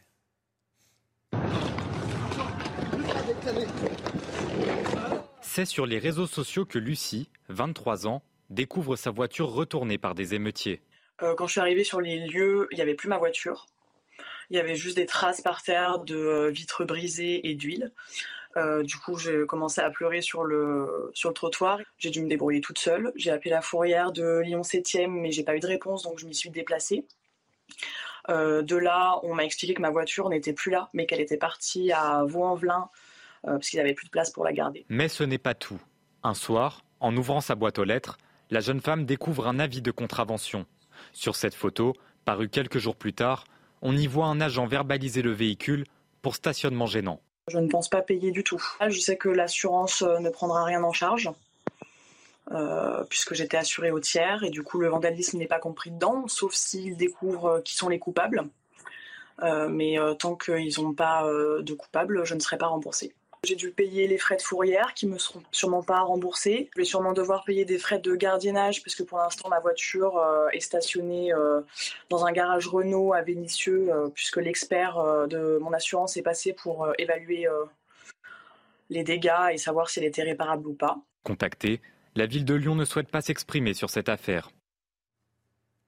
Alors là, ça peut presque prêter à sourire tellement c'est absurde comme situation. Mais il y a quand même une question de bon sens. Un agent qui voit cette voiture retourner au milieu de la route ne peut pas verbaliser euh, il l'a fait quand même. Et, il l'a fait. Non mais on aimerait bien, à, la limite, on aimerait bien savoir. C'est-à-dire que euh, la mairie ne veut pas répondre. Mais peut-être que pour une question de procédure, pour que cette voiture soit récupérée par la fourrière, il est obligé de verbaliser d'une manière ou d'une autre. Peut-être qu'il y a une explication comme ça. Mais dans ce cas-là, on aimerait bien savoir. Sauf que la mairie de Lyon ne veut pas répondre sur cette question. C'est, c'est complètement lunaire ce qui se passe pour cette jeune femme qui, on le rappelle quand même, est victime des émeutes. Oui, et puis euh, elle est victime des émeutes. Elle nous indique vous l'avez bien entendu, qu'elle est sur tiers, c'est-à-dire au minimum. Et donc, euh, est-ce que euh, la responsabilité civile jouera euh, dans le cadre du risque émeute sur la dégradation du véhicule, puisqu'il n'y a pas de vol, pas d'incendie, et des dégradations, elle n'a pas de bris-glace non plus, et vous avez vu l'état de la voiture. Et puis, moi qui suis assureur, donc c'est un peu mon métier, c'est pour ça que j'interviens, excusez-moi, voilà, ça tombe bien aujourd'hui, c'est qu'il y a aussi un problème de paiement du, stationnement en fourrière et en zone de gardiennage. Et là, il va falloir voir qui va payer. on ne peut pas laisser cette femme, euh, qui n'est pour rien, euh, qui n'est pas l'auteur du sinistre, payer euh, du gardiennage, la fourrière, alors que le véhicule a été vandalisé à la suite d'émeutes. Ça, c'est un vrai problème de droit et aussi d'assurance. Et moi, j'appelle son assurance et, sa compagnie d'assurance à faire un geste commercial, y compris à la ville de Lyon, qui a quand même atteint le summum j'allais dire, euh, du PV euh, inutile, puisque effectivement, il est quand même paradoxal de mettre une amende à une voiture qui a été saccagée et pour laquelle l'auteur n'est pas responsable. Et je peux vous assurer que déplacer une Twingo, il faut être vraiment très costaud pour le faire. En tous les cas, on a vu que cette pauvre, cette pauvre assurée, moi j'ai beaucoup une pensée pour elle et, surtout pour cette mésaventure. Il faut aussi que la ville ainsi que la compagnie d'assurance euh, joue le jeu de la solidarité. Dans une affaire comme ça, il faut évidemment faire preuve d'humanité et de bon sens. Cela dit, dans, dans son malheur, euh, elle a eu une chance, euh, Lucie, qui témoigne dans ce reportage, c'est que toutes les images sont disponibles. C'est-à-dire qu'on voit les images sur les réseaux sociaux des, des, émeutiers qui retournent sa voiture. On voit aussi la verbalisation de, de, de l'agent lui-même de la voiture au milieu de la route le lendemain. Oui, c'est absurde. Effectivement, ça pourrait prêter à sourire si c'était extrait d'un film des Monty Python ou de Mr Bean. Le problème, c'est que là, c'est bien réel. Et donc, on voit bien qu'il y a aussi un côté tatillon d'une certaine administration française qui préfèrent s'en prendre euh, aux gens qui se font retourner leur voiture dans les émeutes plutôt qu'aux émeutiers. Mais je me demande pas si c'est pas encore plus bête et méchant que ça. C'est-à-dire que c'est voilà, c'est administratif. Et... C'est administratif. Et c'est froid et c'est pas. Il n'y a pas de bon sens derrière tout ça. Il n'y a pas d'humanité. C'est de l'administratif. C'est les eaux glacées du, du calcul administratif. Euh, certains diront euh, bientôt qu'il y a un vide juridique parce que effectivement la loi ne prévoit pas qu'on ne doit pas verbaliser une voiture renversée par des émeutes. Effectivement, ça s'appellerait le bon sens. Euh, c'est Descartes qui disait le bon sens est la chose du monde la mieux partagée. Le problème, c'est qu'il faut avoir euh, des valeurs en partage pour pouvoir euh, partager ce bon sens. Et là, aujourd'hui, il y a de moins en moins de choses en partage, il y a de moins en moins de systèmes de valeurs, et on est dans un État qui, justement, se targue de ne pas avoir de valeurs et d'être froid et objectif. On voit jusqu'où mène finalement la désagrégation sociale quand tout le monde est froid et objectif et tout le monde suit exactement la loi à la lettre. On arrive à des situations absurdes. Il faut retrouver euh, du bon sens, il faut retrouver des valeurs communes, il faut finalement que chacun sache euh, reconnaître ce qui est juste et ce qui est injuste, ce qui est bien et ce qui est mal. En fait, c'est ça, c'est tout le, cette affaire montre quoi? Qu'il y a un effondrement moral global en fait de notre société, y compris des choses les plus simples. Ce qui nous paraissait simple aujourd'hui est en train de s'évanouir petit à petit sous nos yeux. C'est la bureaucratie à, l'apogée de son absurde? Oui, voilà, c'est un voyage en absurdie. Euh, on se dit que dans la tiers-mondisation ambiante de la France, la seule chose qui restera, euh, ce sera la machine fiscale et administrative. Ça, on peut être certain que le fisc continuera à être efficace. J'ai une petite anecdote. Il y a précisément un an, dans le 18e arrondissement, j'avais garé ma voiture et elle a été désossée pendant la nuit par trois Géorgiens qui ont été pris en flagrant délit. Donc ma voiture était sur ses essieux. Euh, il voulait prendre le pot catalytique. J'ai été tout de suite déposé plainte au commissariat. Le commissariat me dit on a dû relâcher les trois euh, inculpés, les personnes qu'on avait arrêtées cette nuit pour vice de forme. Et pendant ce temps, j'avais pris deux PV effectivement sur ma voiture. Alors c'était des voitures automatiques. Là, le truc le plus absurde, c'est quand même qu'il y a une personne physique qui a eu et voilà qui était quand même qui a, vu cette voiture retourner, qui se doute bien que c'est pas le propriétaire. Derrière, il y a tout de même ce deux poids deux mesures. Une fois de plus, entre effectivement les auteurs qui certainement n'ont pas été interpellés et s'ils l'ont été, euh, il y a de grandes chances qu'ils soient déjà sortis et cette personne qui va encore avoir des semaines de galère avec son assurance, avec l'administration pour réussir enfin à être euh, remboursé de ces dégradations. Donc là, on marche sur la tête et ces deux France, elles sont de plus en plus euh, éloignées l'une de l'autre. Je voudrais qu'on en vienne à une histoire beaucoup plus grave, beaucoup plus euh, dramatique. Le meurtre d'Adjira, cette femme de 45 ans, poignardée par son mari. C'était à la mi-juillet, à son domicile de Franconville, dans le Val d'Oise. Elle avait pourtant alerté la justice, mais sa demande d'ordonnance de protection contre son conjoint avait été rejetée par le tribunal de Pontoise. Nous sommes allés sur les lieux du drame. Ses anciens voisins sont toujours sous le choc. Le reportage de Fabrice Elsner et Aminat Adem. C'est ici, dans cet HLM de Franconville, Kadjira a été tué par son compagnon en juillet dernier. Une vitre brisée décellée sur une porte sont les stigmates de ce drame conjugal. Cette voisine du même immeuble se souvient. Là, je de mon hall là au milieu. Et là, dès que je suis descendue, bah, plein de camions de pompiers, la police au bout, des familles sur le, parking qui regardaient ce qui se passait. Euh, C'est là que moi j'ai senti, je me suis dit, c'est pas comme d'habitude quoi. Je dormais, je faisais ma sieste, je me suis dit, il y a quelqu'un qui s'est fait tuer à côté de moi. Ce jour-là, Adjira, 45 ans, se fait poignarder à plusieurs reprises par son conjoint. La victime avait pourtant porté plainte et demandé une ordonnance de protection il y a quelques mois, refusée par le juge de Pontoise. Cette pris un rejet en fait aussi euh, radical, euh, ça a un impact terrible pour euh, Adjira. Lui, de son côté, il en ressort renforcé. Mais alors, pourquoi cette mesure d'éloignement a-t-elle été rejetée? Pour l'avocate, Adjira a tout simplement été ignorée par la justice. Le juge a considéré qu'il n'y avait pas de violence ou de danger actuel vraisemblable. en une dizaine de lignes, ben, balaye tout ça et puis la renvoie la renvoie euh, chez elle, euh, où elle finira par, euh, par mourir trois mois plus tard. L'avocate et la famille envisagent désormais d'engager la responsabilité de l'État. Adjira est le 73e féminicide de cette année. Aucun élément ne vient étayer l'existence d'un danger réel et actuel pour la victime et les enfants du couple. C'est ce qu'avait estimé le juge des affaires familiales. C'était le, le 2 mai dernier. Nous sommes avec euh, Maître Tomasini, Nathalie Tomasini. Bonjour, merci d'être avec nous. Vous êtes avocate au, barreau de Paris. Voilà, moins de trois mois après cette, cette décision du juge, on retrouve Adjira morte, gisant dans une mare de sang. Ça vous fait réagir? Très choquée, très choquée encore une fois d'avoir connaissance d'un nouveau féminicide. Euh, d'une femme victime de violences conjugales qui avait pourtant, je le rappelle, déposé plainte déjà en janvier, qui avait demandé également une ordonnance de protection qui a été rejetée. Alors pourquoi a-t-elle été rejetée?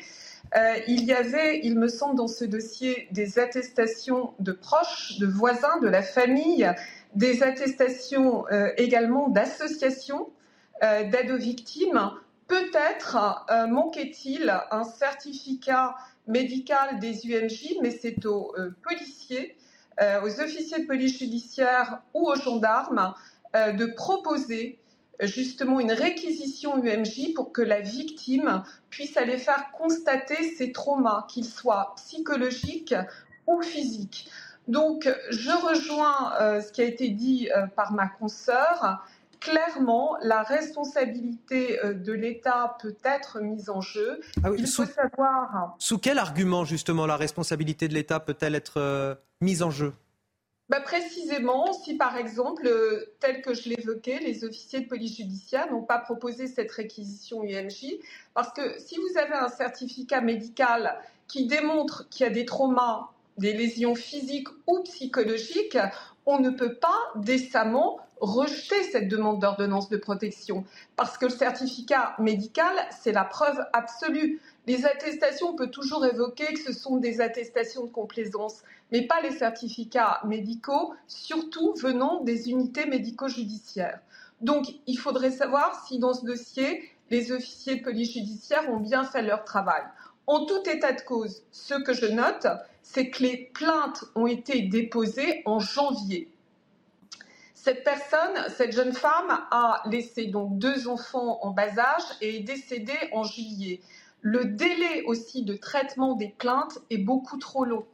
Euh, et ça aussi, c'est un problème. Si vous voulez, moi, ce que je note et ce que je note dans mes propres dossiers, c'est qu'on fait fi, encore une fois, du principe de précaution au profit, bien sûr, de la présomption d'innocence. C'est toujours l'auteur des violences, finalement, qui a du crédit auprès des autorités. Et c'est ça qui pose problème. Une femme victime, sa parole, finalement, elle est euh, minimisée. On pense toujours que euh, la femme va vouloir couper le lien entre le père et les enfants, qu'elle va vouloir euh, lui prendre de l'argent. Voilà, on en est encore là en 2023. Vous rappelez les chiffres, ils sont éloquents. On n'a pas fait de progrès. Le fléau des féminicides demeure. Et euh, on était en 2019 à à peu près 146 féminicides. 2022, ça n'a pas bougé. Donc, effectivement, la responsabilité du gouvernement interroge et pose question. Ce qui est terrible dans cette affaire, Maître Tomasini, c'est le, message que, cette affaire en, elle-même renvoie au-delà du, drame pour Adjira. C'est toutes euh, ces femmes qui hésitent à porter plainte, qui hésitent à, signaler les violences qu'elles subissent de leur conjoint, qu'elles soient physiques ou, psychologiques. Et, aujourd'hui, euh, ce, message, cette décision de justice qui a été rendue en mai dernier concernant Adjira, qui doit euh, décourager tout un tas de femmes qui peuvent entendre parler de cette affaire aujourd'hui. C'est terrible. J'imagine que vous avez des femmes, vous-même, dans les dossiers que vous traitez qui hésitent mais tout à fait, euh, c'est exact. Euh, ce, cas, euh, le cas d'Ajira, ce féminicide, est, un, est un symbole quelque part du fait que ces, ces, femmes qui déposent plainte ne, ne sont pas entendues. Alors aujourd'hui, on a tout fait pour que les victimes de violences conjugales déposent plainte. effectivement, maintenant, elles tentent de plus en plus de le faire. Mais finalement, à quoi ça sert? Puisqu'elles ne sont pas écoutées, elles ne sont pas entendues. La plupart des plaintes, et je le rappelle, 80% des plaintes sont classées faute d'éléments suffisamment caractérisés. Et les traitements des plaintes sont extrêmement longs. Vous avez euh, des femmes victimes qui n'ont pas de nouvelles de leur dépôt de plainte pendant des mois, voire des années. Donc on n'a pas fait de progrès là-dessus aussi.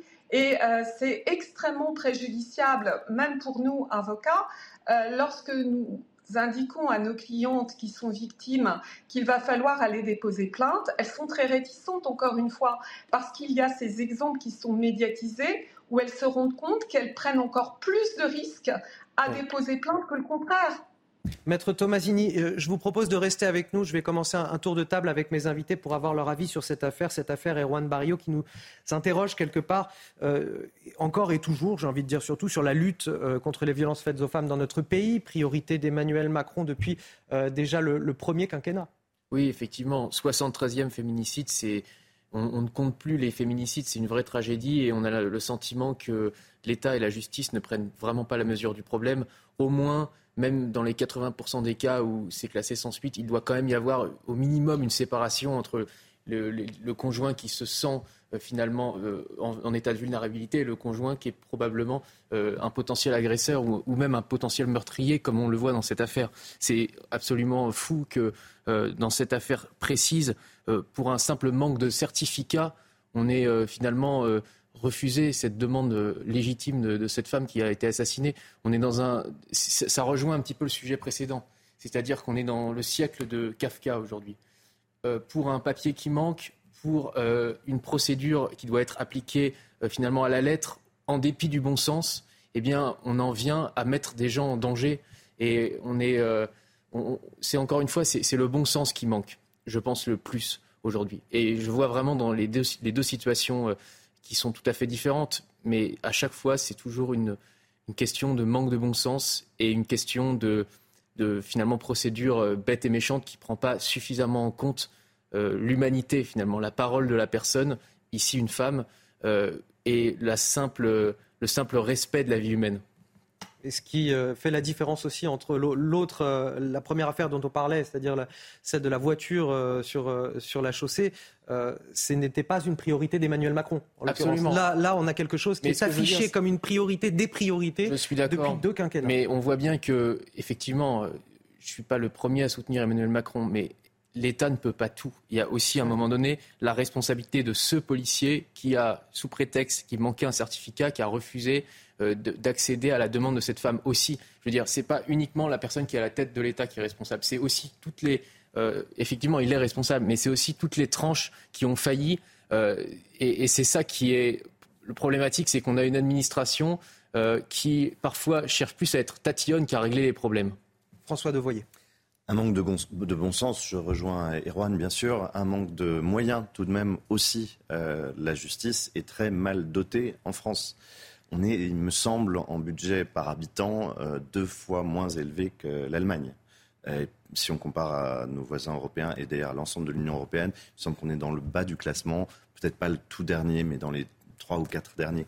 Donc il y a tout de même cette question des moyens, parce que pour assurer la protection d'une personne euh, en danger, euh, bah, il faut des moyens humains et matériels. c'est en effet, vous avez raison de dire, là, c'est une priorité du quinquennat. Euh, s'il échoue même dans ce qu'il s'est fixé comme étant essentiel euh, dans sa communication, euh, c'est là encore un, signal inquiétant. voilà, c'est tragique et, on peut poser aussi ce que disait la personne que vous interviewez tout à l'heure du, syndicat Alliance, la question de l'irresponsabilité pénale, sans vouloir du tout la remettre en question. On a le sentiment qu'à force d'être drapé dans cette irresponsabilité, euh, on préfère ne jamais regarder ce qui se passe avec les victimes ensuite. Euh, là, je pense en particulier, je change un peu de sujet, mais à l'application des peines.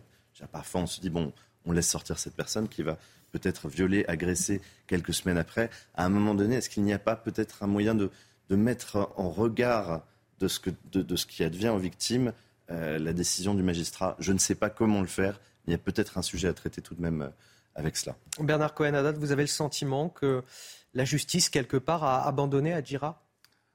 Certainement, d'après ce qu'on écoute euh, des, deux avocates, euh, il y a peut-être une faute, en tout cas un manque de bonne appréciation euh, du dossier.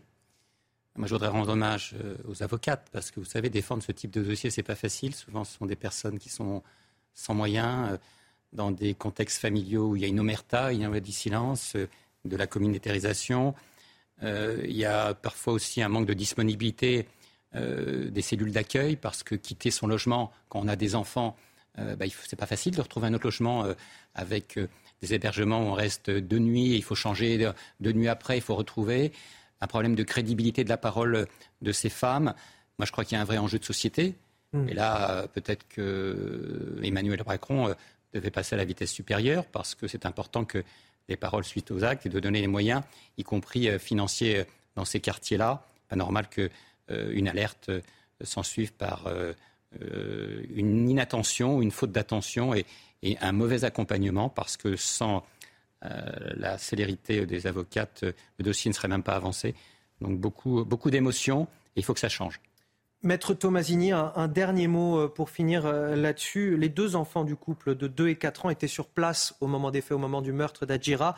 Euh, ils ont été pris en charge dans le cadre du protocole féminicide. Et je voulais savoir si vous aviez une idée de ce en quoi cela consistait, ce protocole féminicide pour les enfants. Oui, oui, tout à fait, tout à fait. Le protocole féminicide, il a été généralisé en 2022 à toute la France. Euh, c'était un protocole qui était à l'essai. Euh, donc, euh, qu'est-ce que ça veut dire un protocole féminicide? C'est-à-dire que les enfants qui ont donc été témoins de ce crime odieux, donc du crime de leur mère par leur père, ont vécu un véritable traumatisme, comme les traumatismes de guerre, et ce traumatisme va être évalué par les services de l'aide sociale à l'enfance, par l'ASE, qui va aussi évaluer euh, les possibilités soit de placer ces enfants euh, dans une famille d'accueil, soit euh, dans la famille biologique du côté de la mère, généralement, parfois malheureusement du côté du père. et donc, ce protocole va évaluer l'ensemble de ces éléments, les traumas, le meilleur accueil pour les enfants, la meilleure prise en charge. Voilà ce qu'il en est du protocole féminicide. Merci à vous, maître Nathalie euh, Tomasini. Vous vouliez ajouter quelque chose, Célia Baroche Justement, concernant les enfants, euh, selon nos, informations, euh, le juge devait se prononcer ce matin concernant leur garde et, l'avenir de, ces enfants. Merci pour cette précision. On va marquer une courte pause sur CNews. Dans quelques minutes, on revient. On a beaucoup de choses à évoquer. Cette pagaille terrible à l'aéroport d'Orly. Euh, qui a duré plus de 12 heures, hein, cette panne du système de bagages. Euh, alors c'est terrible en soi pour ceux qui partaient en vacances. On est en pleine euh, période de grand départ en vacances, encore aujourd'hui.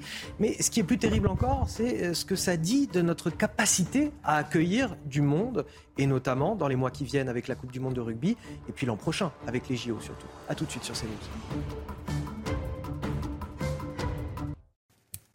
De retour dans Midi News, dernière partie avec euh, Bernard Cohen-Haddad, Erwan Barrio, François Devoyer et Célia Barotte du service police-justice de CNews. On va revenir sur les conséquences de cette gigantesque panne de système de bagages à l'aéroport de Paris-Orly hier. Une situation inédite qui a duré plus de 12 heures. 10 000 passagers, 40 vols ont été impactés, euh, certains vols retardés, d'autres ont même décollé sans bagages en soute. Regardez tout d'abord ce reportage de Thibault Marcheteau et on commande juste après. Je crois que c'est répétitif, ça fait trois fois que ça arrive, donc euh, c'est pas un accident. ADP doit prendre ses responsabilités. De l'agacement et parfois même de la colère. Voilà le sentiment de milliers de voyageurs impactés hier par une panne du système de tri de bagages à Orly 4. Ça fait bientôt plus de 3 heures, bientôt 4 heures que j'ai attendu debout. Des queues interminables qui n'avancent pas. Euh, des problèmes de tapis, des problèmes d'électricité ou des problèmes techniques, je ne sais pas. Mais euh, un service comme ça, même en Afrique, on n'en fait plus. Hein. Une fois enregistrés, les passagers sont contraints de déposer leurs bagages à l'extérieur, qui sont ensuite chargés dans des bus par les services de l'aéroport. On a mis en place, et vous le voyez, euh, beaucoup de personnel et beaucoup de personnel de, l'aéroport et des bureaux sont descendus avec euh, leurs chasubles justement pour, un, euh, bien sécuriser les bagages et par ailleurs justement pour les acheminer dans des endroits lieux sûrs pour pas que justement les bagages se maintiennent à la, à la vue de tout le monde. Une journée de galère qui n'est pas nouvelle selon ce cadre d'une compagnie aérienne, même si cette journée semble inédite. Orlicat est connu pour euh, avoir des, tapis, des pas de tapis euh, assez, assez fréquents. Et malheureusement, là, euh, on, touche le summum. En, en 30 ans de carrière, c'est une première. De nombreux passagers ont en conséquence été déroutés vers les autres terminaux de l'aéroport. Bernard Cohen-Haddad, on est en pleine période estivale, ça s'annonce bien pour les JO L'attractivité est au tapis, hein, si je puis me permettre. Ah là, on est complètement, euh, et c'est même euh, extrêmement euh, surprenant qu'il y ait ce type de problème en pleine période de départ en congé et demain, dans la perspective, bien entendu, de la Coupe du Monde de rugby du mois de septembre et des Jeux Olympiques. J'ai néanmoins alors confiance dans le président d'ADP, Augustin de Romanet, et des équipes pour pouvoir peut-être solutionner ça. Mais c'est vrai que, comme ça a été dit par euh, par les intervenants. Ce n'est pas la première fois que ça arrive, il faut que ça se termine. Il faut surtout que ça ne se reproduise pas. Il y a un problème de sécurité, il y a un problème de confiance, et puis il y a un problème aussi de visibilité. On ne peut pas, un des plus grands aéroports de Paris dans la région capitale, avec Orly et Roissy, avoir ce type de problème. Ce n'est pas très bon pour la notoriété, ce n'est pas très bon pour l'attractivité faut trouver la solution. J'ai toujours pas compris, vous me permettez de m'en excuser, quelle est l'origine euh, de, cette histoire. Est-ce que c'est un problème de logiciel? Est-ce qu'un problème de dysfonctionnement de, de tapis? C'est certainement pas un problème de personnel, puisque les personnels, on les voit charger des bus. Il y a aussi un problème, je le dis, de sécurité. Des bagages qui restent dehors, c'est pas très bon pour la sécurité. En période, il peut y avoir des attentats. En période, tout simplement, euh, de forte affluence. Et puis aussi pour les usagers qui peuvent voir euh, euh, leur bagage se perdre. C'est pas agréable quand vous partez en vacances de ne pas avoir votre bagage le jour J à l'arrache. Généralement, ça fait partie du package. Et puis, il y a la panne en elle-même euh, qui est évidemment dommageable, mais ça, ce sont des choses qui arrivent à la rigueur. Mais 12 heures pour pouvoir régler un, tel événement, c'est plutôt ça qui est inquiétant. C'est-à-dire qu'il faut être capable de déployer des, des solutions très rapidement dans ces cas-là, ce qui n'a manifestement pas été le cas. Je vous propose d'ailleurs d'écouter Clément Beaune, le ministre des Transports, qui n'était évidemment pas satisfait de ce qui se passait. On peut l'écouter. Je me suis entretenu dès ce matin avec le PDG de l'aéroport de Paris. Ce qui se passe à Orly euh, n'est pas acceptable. On ne peut pas avoir des heures de problèmes de tri de bagages. Je sais que toutes les équipes sont très mobilisées pour euh, réparer le problème technique. Les équipes de l'aéroport de Paris, les équipes d'Orly, les équipes du prestataire. On est en train de résorber ça, de trouver des solutions pour les gens qui ont du retard ou une difficulté de vol. Erwan Barrio. Oui, le premier souvenir d'un touriste à Paris, avant même les bateaux mouches et la tour Eiffel, en général, c'est la perte du bagage. Euh, d'habitude, c'est plutôt euh, à Roissy que ça se produit, mais ça peut également euh, se produire à, à ah, Un petit mot pour rappeler, l'an dernier, 35 000 bagages avaient été égarés après une grève de 3 heures des salariés d'aéroport de Paris à Roissy, justement. Exactement. Et nos amis chinois qui viennent en tourisme à Paris sont effectivement très surpris de voir la manière avec laquelle les, les bagages s'égarent. Alors, il faut dire que, contrairement à d'autres pays, ce ne sont pas des vols. c'est juste une incompétence en toute bonne foi euh, et euh, effectivement, le ministre a dit que les équipes. Je ne sais pas si c'est mieux, mais. en tout cas, voilà, il n'y a pas de mauvaise foi, il n'y a pas de mauvaises intentions derrière. C'est juste effectivement une désorganisation totale. Le ministre a dit, euh, mais il est bien obligé que les équipes étaient mobilisées. On se demande quand même qu'est-ce qu'elles ont fait pendant 12 heures finalement avant de régler le problème. Euh, c'est tous les processus qui sont à revoir.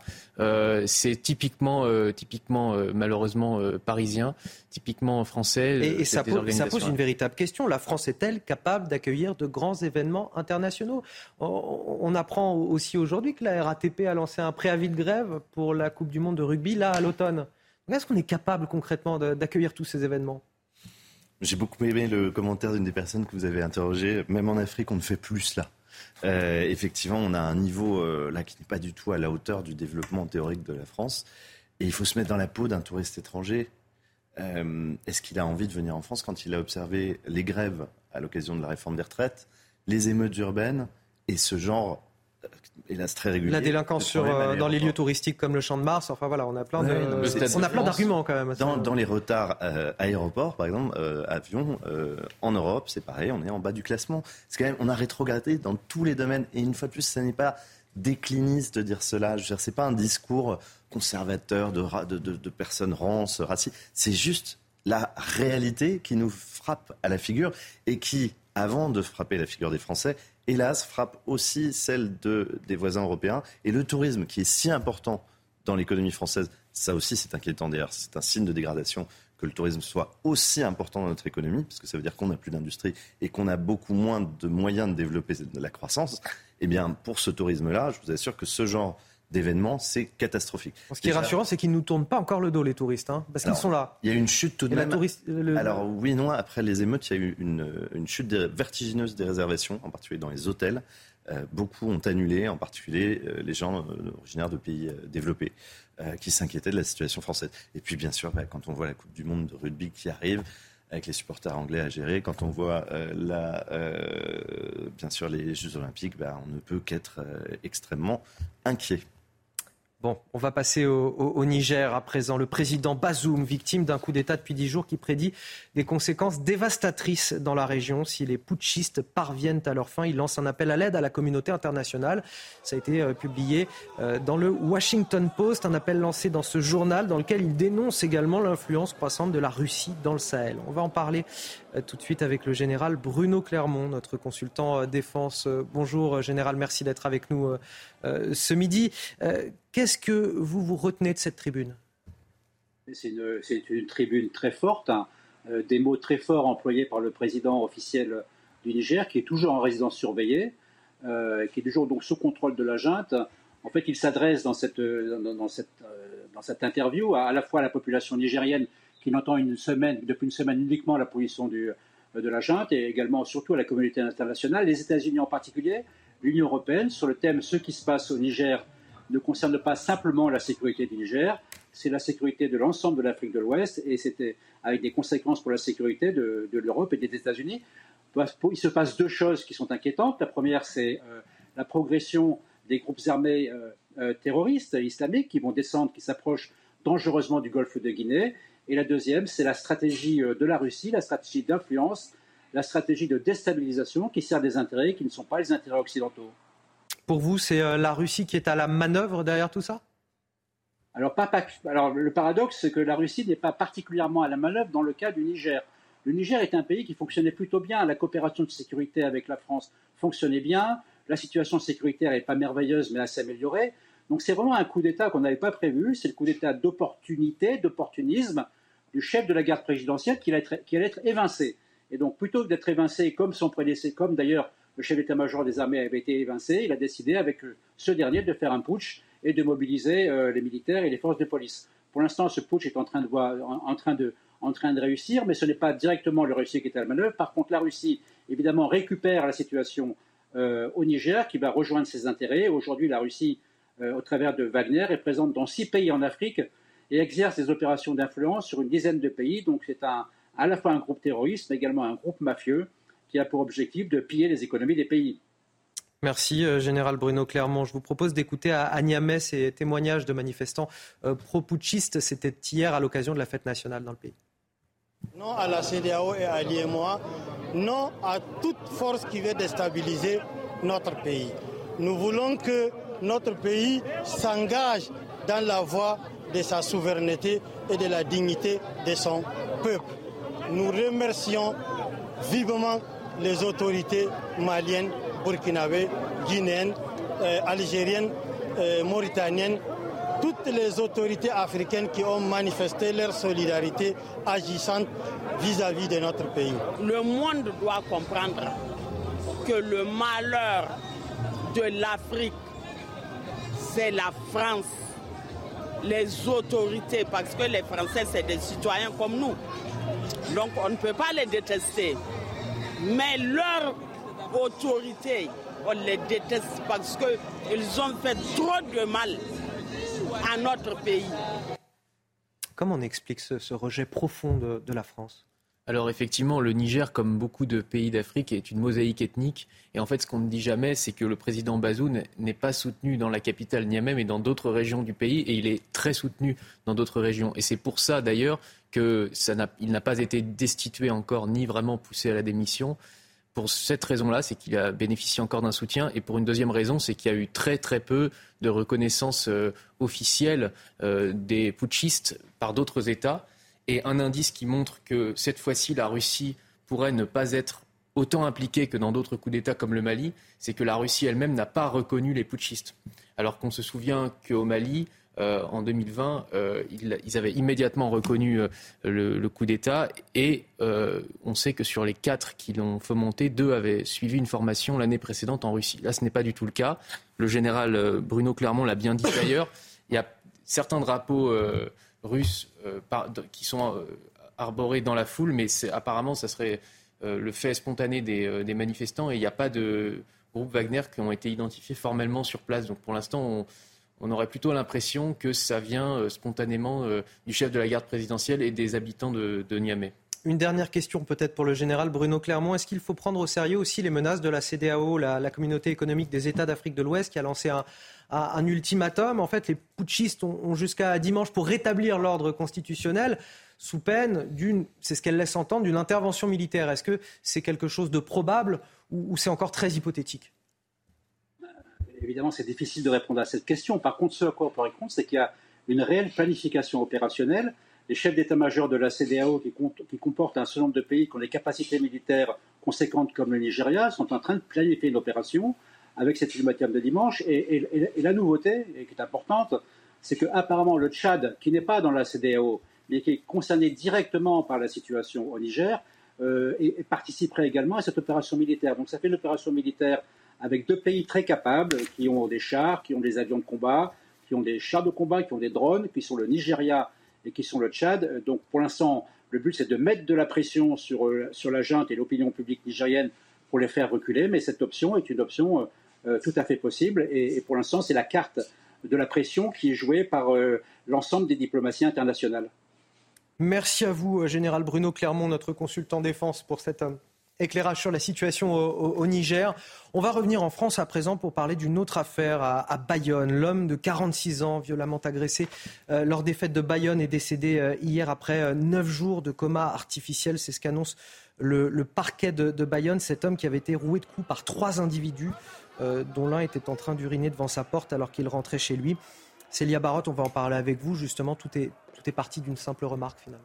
Oui, ça s'est passé le, premier soir euh, des fêtes de Bayonne. Euh, cet homme de, de 46 ans souhaitait rentrer chez lui.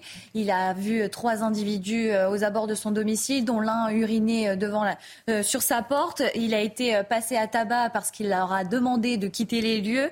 Il a été victime d'un grave traumatisme crânien. Il souffrait d'une hémorragie cérébrale et avait été plongé en coma artificiel, comme vous l'avez dit, depuis neuf jours. Il est décédé euh, des suites de, ses blessures. Une enquête pour tentative de meurtre, euh, de meurtre a été euh, ouverte. Désormais, l'enquête est requalifiée pour meurtre. Et pour tenter de retrouver les agresseurs, la police a diffusé un portrait robot avec une description. Elle recherche un homme avec des cheveux bruns Selon le parquet de Bayonne, il mesure entre 1m80 et 1m85.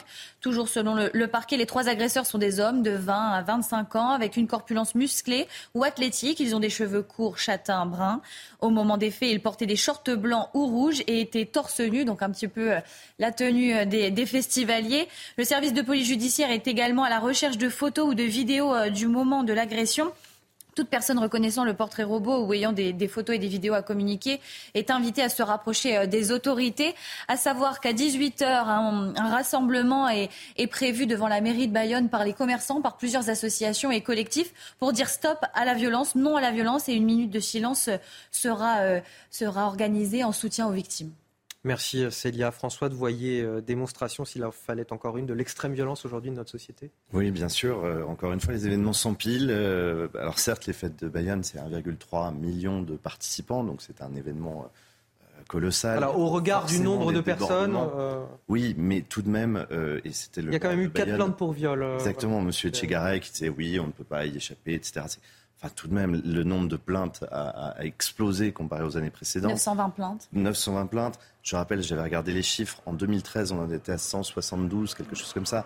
là, on est quand même à 6 fois plus de plaintes. On s'est félicité de, garde à vue en baisse, mais 28 contre une trentaine. Donc voilà, euh, c'est euh, partir. Ce qui est encore une fois inquiétant, c'est la normalisation de ce phénomène. C'est que après tout, voilà, un mort, c'est tragique pour encore une fois, un peu comme le jeune Enzo, hein, euh, un mauvais regard, enfin une, sans, raison, indifférent comme vous le disiez, mais absolument. des, euh, différents qui n'ont pas vocation à être, à être réglés de cette façon. En tout cas, voilà, on peut des choses qui peuvent être réglées par simple discussion. C'est ça, ce ne sont pas des crimes passionnels, ce sont pas des choses. Et en fait, je, me dis toujours, je ne sais pas si vous vous souvenez de l'essai de Stéphane Hessel. C'était en 2010, Indignez-vous. Absolument. Euh, il était adressé plutôt au peuple de gauche en disant mais face à la politique migratoire discriminante qui, existe face aux inégalités économiques, eh bien, soulevez-vous, révoltez-vous, euh, engagez-vous dans la vie citoyenne. Moi, j'ai envie que le peuple français dans son entier, peut-être d'abord le peuple de droite, c'est plutôt des thématiques qui l'intéressent, mais fasse la même chose, commence à s'indigner et à s'engager, parce qu'en fait, on ne peut plus accepter que chaque événement majeur et, et jusqu'à chaque petit village voit un cortège d'horreur, d'agression, de je sais pas comment dire, de salissure. C'est extrêmement triste. Je rappelle que Bayonne, il y a eu le précédent Philippe euh, le chauffeur de bus qui avait été massacré euh, euh, par, je crois, quatre individus. Enfin, c'est pas des choses nouvelles, ça se, ça se répète.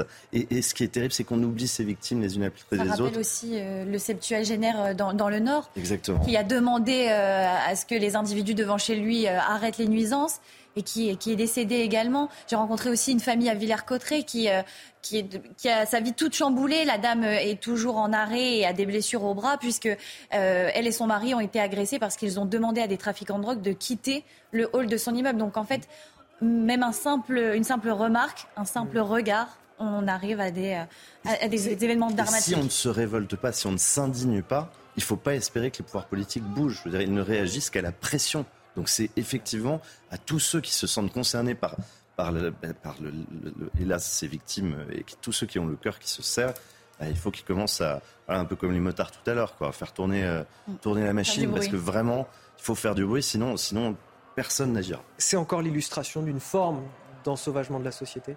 Absolument, on peut parler d'ensauvagement de la société quand on voit ce qui se passe. Effectivement, vous avez parlé d'empilement, je crois que c'est le mot juste. Sans arrêt, une nouvelle affaire, sans arrêt des nouveaux cas qui illustrent chaque jour que nous sommes dans une situation où la violence est partout pour une remarque, pour un mauvais regard, pour euh, des choses qui finalement paraissent très insignifiantes. Euh, c'est toujours propice à violence. Euh, vous avez parlé de Stéphane Hessel et de son Indignez-vous. Je pense que Stéphane Hessel est un homme du XXe siècle et qu'il avait les combats du XXe siècle. C'est pour ça qu'il était un homme de gauche tout à fait respectable.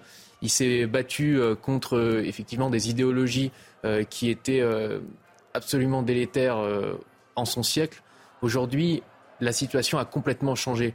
C'était un homme qui se battait contre finalement l'État et pour l'individu, euh, qui, euh, qui était aujourd'hui, c'est le contraire dont on a besoin, c'est-à-dire c'est d'un retour à l'autorité, d'un retour à l'État, d'un retour à la fermeté. Et les combats du XXe siècle sont respectables, mais aujourd'hui il faut passer dans au XXIe siècle. voilà. Et le indignez-vous est toujours valable, plus que jamais mais ce ne sont plus les mêmes euh, dangers, ce ne sont plus les mêmes cibles et ce ne sont plus les mêmes personnes qu'il faut défendre. Et le mot de la fin pour Bernard Cohen Oui, ce sont des barbares. il faut que le droit soit appliqué et qu'effectivement les services de police retrouvent ces vandales. Ce n'est pas acceptable euh, de porter la main sur un homme qui rentre chez lui et qui était dans son droit de protéger sa propriété, euh, de tout simplement d'attitude inadmissible. Enfin, on est où là? Dans quelle société on vit? Ce sont des sauvages, vous l'avez bien dit les uns et les autres. Pour moi, ce sont des barbares. Et revenir à la valeur de la personne humaine, il faut des sanctions aussi, parce que la vie humaine a un prix. C'est ce qu'on a dit tout au long de, notre échange ce matin. Euh, on voit que la valeur humaine. Le, retour à l'humanité, c'est peut-être le, fil rouge, le fil conducteur de cette émission. Le, retour, à l'humanité, à la valeur humaine et le respect aussi des valeurs de la République. Eh bien, c'était le mot de la fin. Merci infiniment Bernard Cohen-Haddad. Merci à vous euh, François Devoyer, Erwan Barillot et Célia Barotte pour toutes euh, ces précisions. Vous restez avec nous sur CNews. Dans un instant, la parole aux Français, c'est avec euh, Mickaël Dorian.